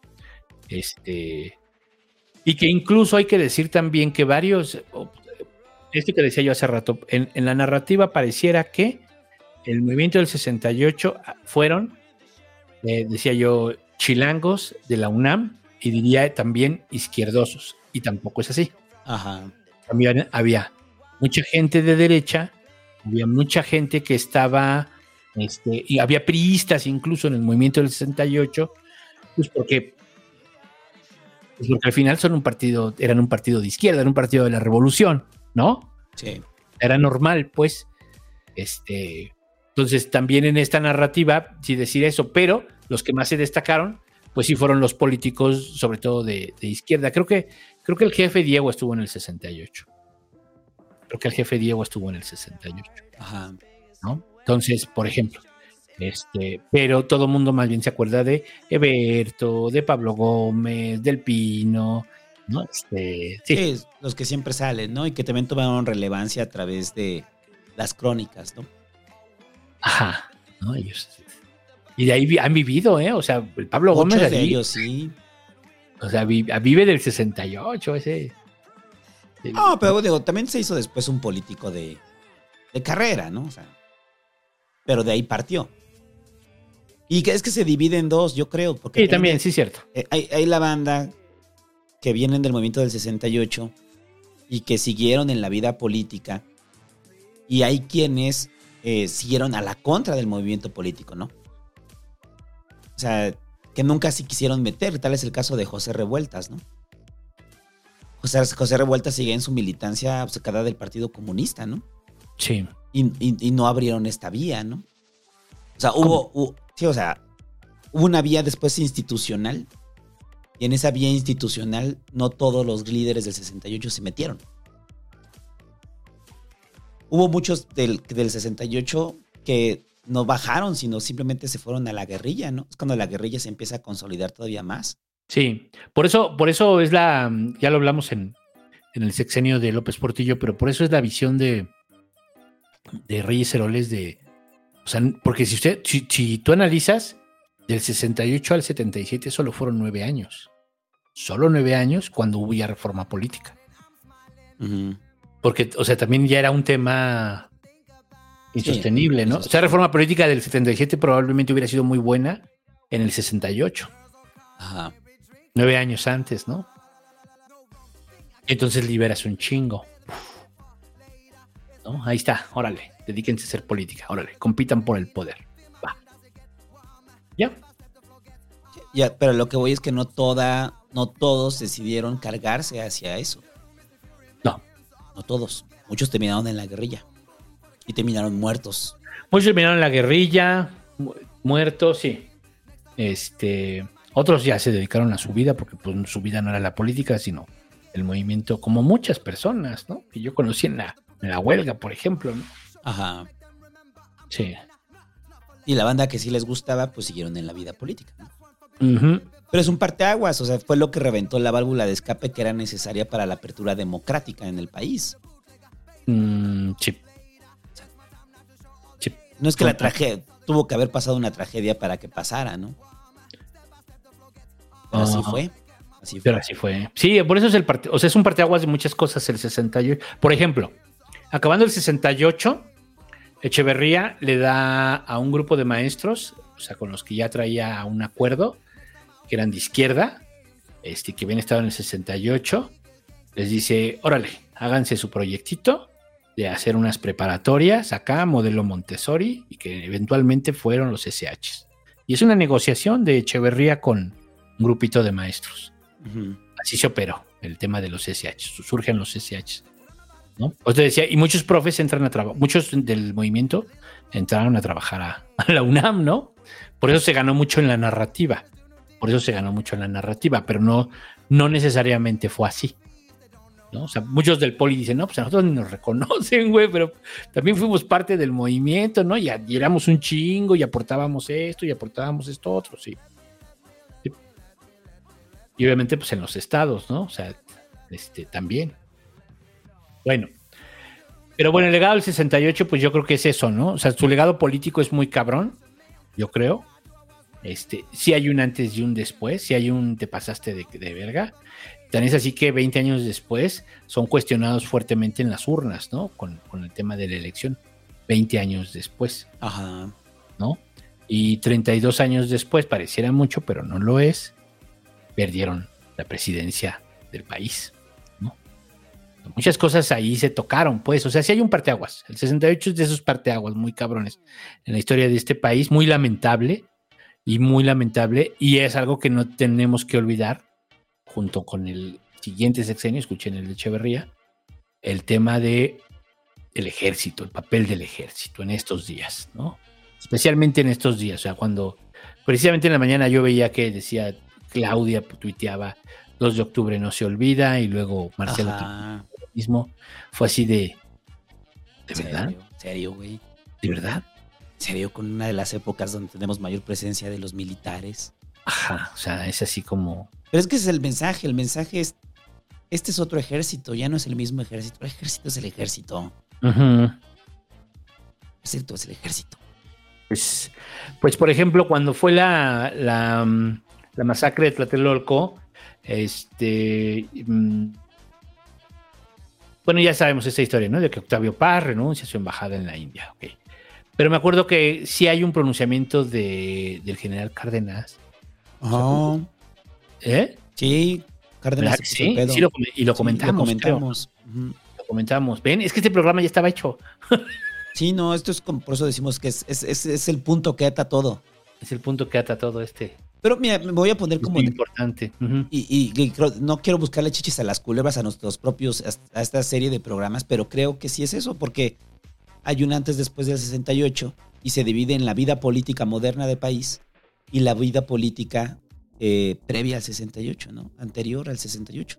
Ujú. Y una forma de concebir la política previo y después del 68, ¿no? Entonces por eso quedó perfecto que cerrara aquí. Este. Quedó perfecto eh, que quedara aquí eh, como nodo, ¿no? Que une, porque pues sí, todo esto ya lo hablamos, ¿no? Ya prácticamente están los sexenios. Falta el de Calderón, pero hagan de cuenta que ese es ya como la, el epílogo. Ajá, es el epílogo. Es el epílogo de toda esta serie de los sexenios. Y, y un sexenio, pues bueno, pues muy especi- muy marcado, pues. O sea, todo el mundo, Díaz Ordaz, o sea, eh, eh, muy cabrona la historia, ¿no? Díaz Ordaz, o sea, para to- todo el mundo dice Díaz Ordaz y lo tiene claro, ¿no? O, o alguien no. O sea, ¿qué me puedes decir de Díaz Ordaz? A cualquiera, ¿no? Ah, pues lo del 68. Ajá. O sea, se quedó, se quedó eso, ¿no? Entonces, pues sí, este... Muy lamentable la historia y ya después, bueno, pues este, obviamente ya sabemos, elección de 1970 y ¿qué? 1972. Ajá. Sí, ¿verdad? No, la de Echeverría, 70. 70. Ujú. Elección de 1970, ya llega Echeverría, arrasa, y luego lo mandan de a Díaz Ordaz, ya lo mandan de embajador a. ¿A dónde lo mandaron? ¿A España? España. Sí, en España, ¿no? España. España. Díaz Ordaz, que no quería, que se queja amargamente de que lo hayan mandado a España, ¿no? Que él le dijo a López Portillo, le dijo, señor, yo no sé por qué usted me requiere en España, yo ya estoy muy cansado, así le dice, está, está en las memorias lo que dice Díaz Ordaz, yo estoy muy cansado, estoy muy cansado de 35 años, que le he servido a mi país, dice, y usted me manda ya, pues no había opción, o sea, López Portillo no se lo pidió a, a- a Díaz Ordaz, se lo ordenó. Porque era como también un mensaje para tener lejos a Díaz Ordaz, ¿no? Porque Sí. Recordemos que Echeverría, Echeverría también margina a Díaz Ordaz, ¿no? Y Díaz Ordaz se va al exilio. Bueno, se va a su casa, ¿no? Y pues ya le dio cáncer, ¿no? También murió de cáncer el güey. Y ni siquiera sufrió.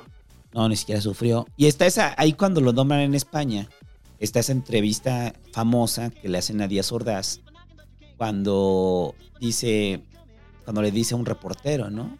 O sea, de que todo lo que pasó en el 68 eh, hace que usted pueda estar aquí preguntándome eso, muchachito. Así le dice el Díaz Ordaz, ¿no? O sea, terco y obcecado y imposible de reconocer su, su error, ¿no? Bueno, sí, no es un el- error. sea. el el límite de su paranoia. Yo creo que es el límite de su paranoia. ¿no? Ajá. O sea, es el. o sea, estaba tan, tan acelerado con el rollo de que. Que además sí se comprobó eventualmente, y, que, y lo, también lo hemos comentado, que muchas de las guerrillas, y en el- sobre todo las posteriores, lo de la Liga y todas esas, que sí fueron financiadas por, por Corea del Norte, ¿no? Ajá. que sí fueron financiadas por Corea y, y les enseñaban, les enseñaban este, les daban entrenamiento militar, bla, bla, bla, eso ya lo hemos platicado. Entonces, digamos, o sea, sí pasó, pero en ese momento no era eso, ¿no? Sí. No era en ese momento, ¿no? Y bueno, también se reveló ya después de que él pues, informaba a la CIA, ¿no? Prácticamente.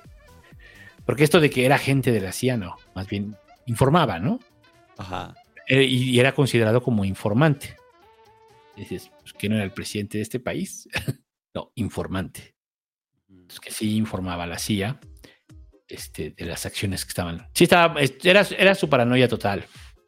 Era su paranoia total que en cualquier momento los jóvenes tomaran las armas y declararan una revolución, este, Como la cubana. una revolución comunista. Sí, pues, pues, pues que Fidel, el Che, Genaro, pues eran jóvenes, Sí. chavos, e hicieron una revolución. Sí, no, y además, además, este, además el Che se estaba yendo a otros países a hacerla después, en esa misma época, precisamente. El Che- ¿Cuándo muere el Che? ¿En el 66, más o menos? Eh, no sé. Ahorita te digo. 67. 67. Sí, o sea, y ya se sabía que entonces que sí estaban en, estos güeyes estaban en la idea de ir a hacer revolución a otros países, ¿no?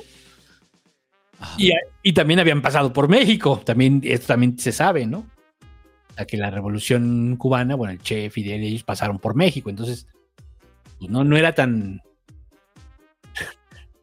no era tan descabellado, pero pero no para matar hacia los estudiantes, cabrón. Ajá. No para ese nivel de represión. Sí. No sé, para mucha banda joven que nos escucha, pues esperemos que con este podcast usted entienda la importancia del movimiento del 68. Y también pues cuestionarnos, ¿no? El rol del ejército. El rol del ejército en la historia de este país. Y por qué siempre cuando decimos en el Pasquín que el asunto del ejército ha sido una demanda histórica de la izquierda, ¿no? Sí, por eso es- ahorita no es. Ah, bueno, por ejemplo, de la- lo que no comentamos, el pliego petitorio. El pliego, a ver, yo, yo lo tenía por aquí. Pliego petitorio del, 70 y- del 68. Uno de ellos era. ah, libertad de presos políticos, destitución de los generales Luis Cueto y Raúl Mendiolea, así como también del coronel Armando Frías, extinción del cuerpo de granaderos, que era algo que decía Claudia, ¿no? Esta es, esta es una petición desde el 68 que, que por eso ya no, ya no va a existir, ¿no? Ya no, es- ya no es el cuerpo de granaderos, ahora ya sabemos que son los cuerpos de paz que pegan igual de duro, que, que se entrenan con feministas principalmente, ¿no? Ajá, tienen un tolete ahí con una palomita. Pero además, eh, voy a leer completa la petición, como decía. Extinción del cuerpo de, cuerpo de granaderos, instrumento directo en la represión y no creación de cuerpos semejantes. Ya, no lo cumplió.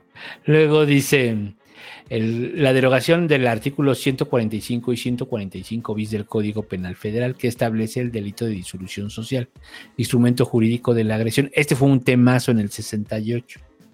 Este era un temazo, porque ellos decían que se. Y, y entonces este cabrón se enganchaba a Díaz Ordaz, les contestaba, se enganchaba. Porque en su informe dijo: Me están pidiendo que derogue el 140. Y ahora no vamos a poder, este, ya no vamos a poder culpar a nadie de disolución social. Pues no, güey. Ajá.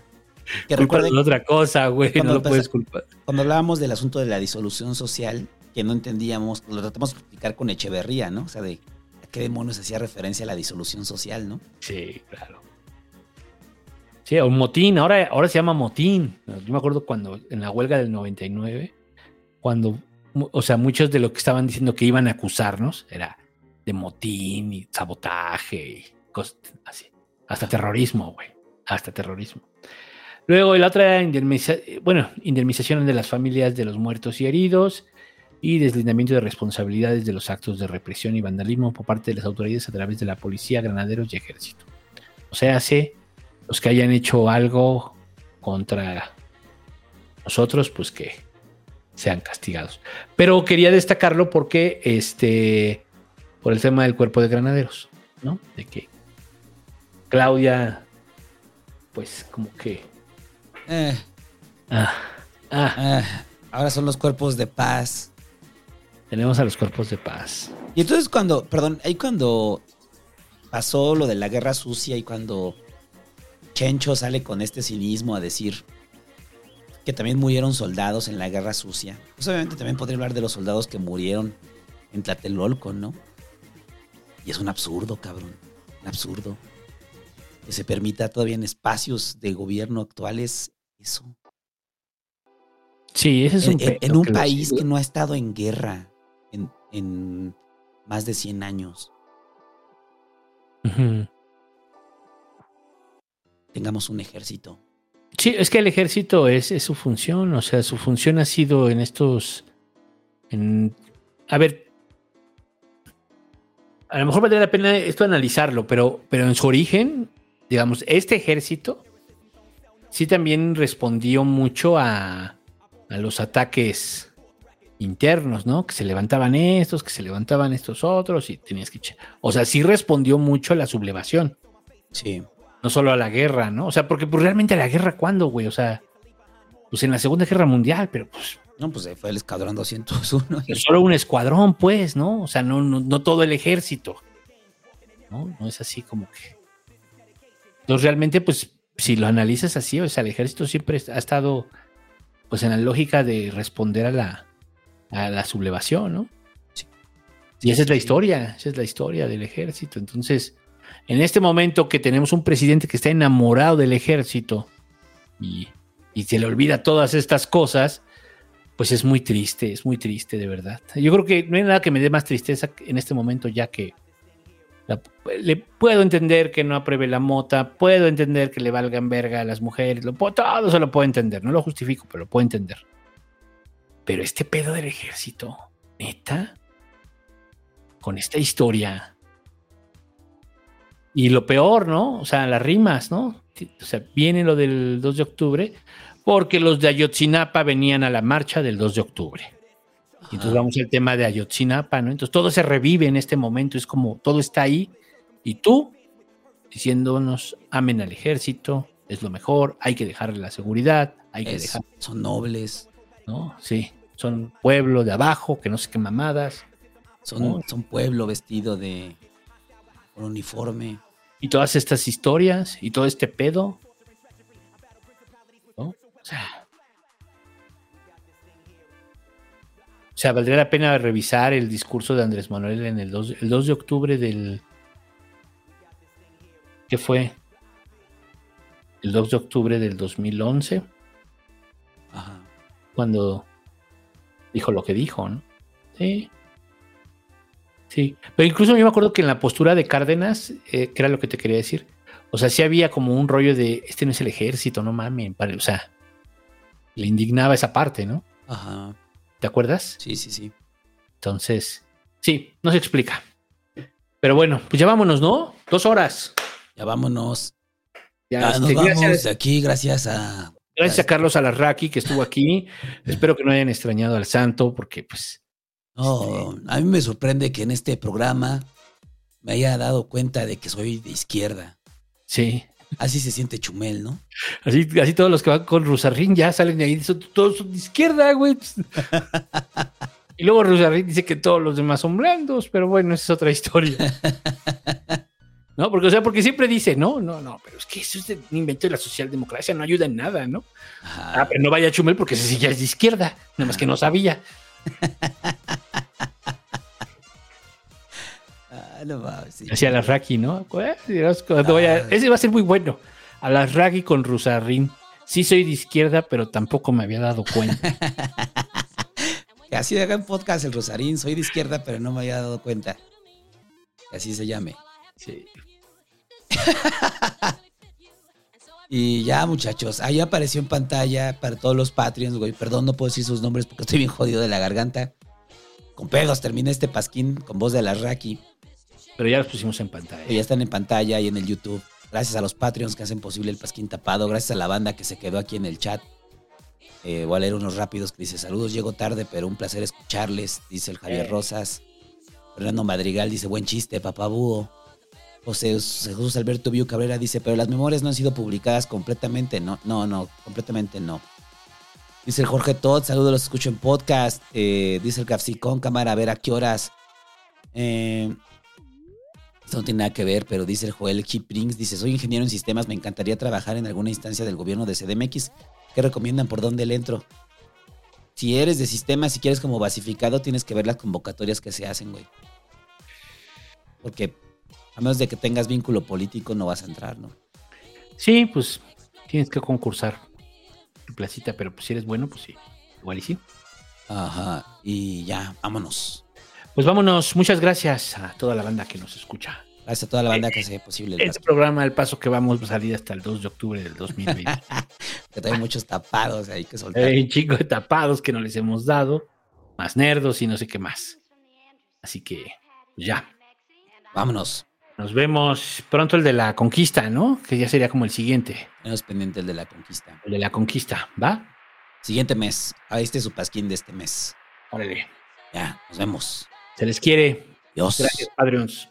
Dios. Y recuerde, conéctese a mi canal. ¿Cómo, se llama el de la raya? Este. ¿Qué se llamaba? Ay, güey. Ese otro me lo dijiste, ya se me olvidó. Era el- Bueno, vea a mi canal para que nos vea desayunar ahí cosas que usted no puede desayunar porque seguramente come puro pinche tamal. Atípical. Atípical TV. Usted come puro tamal como el prieto ese que está en presidencia. y ya. Dios. Se les quiere, bye.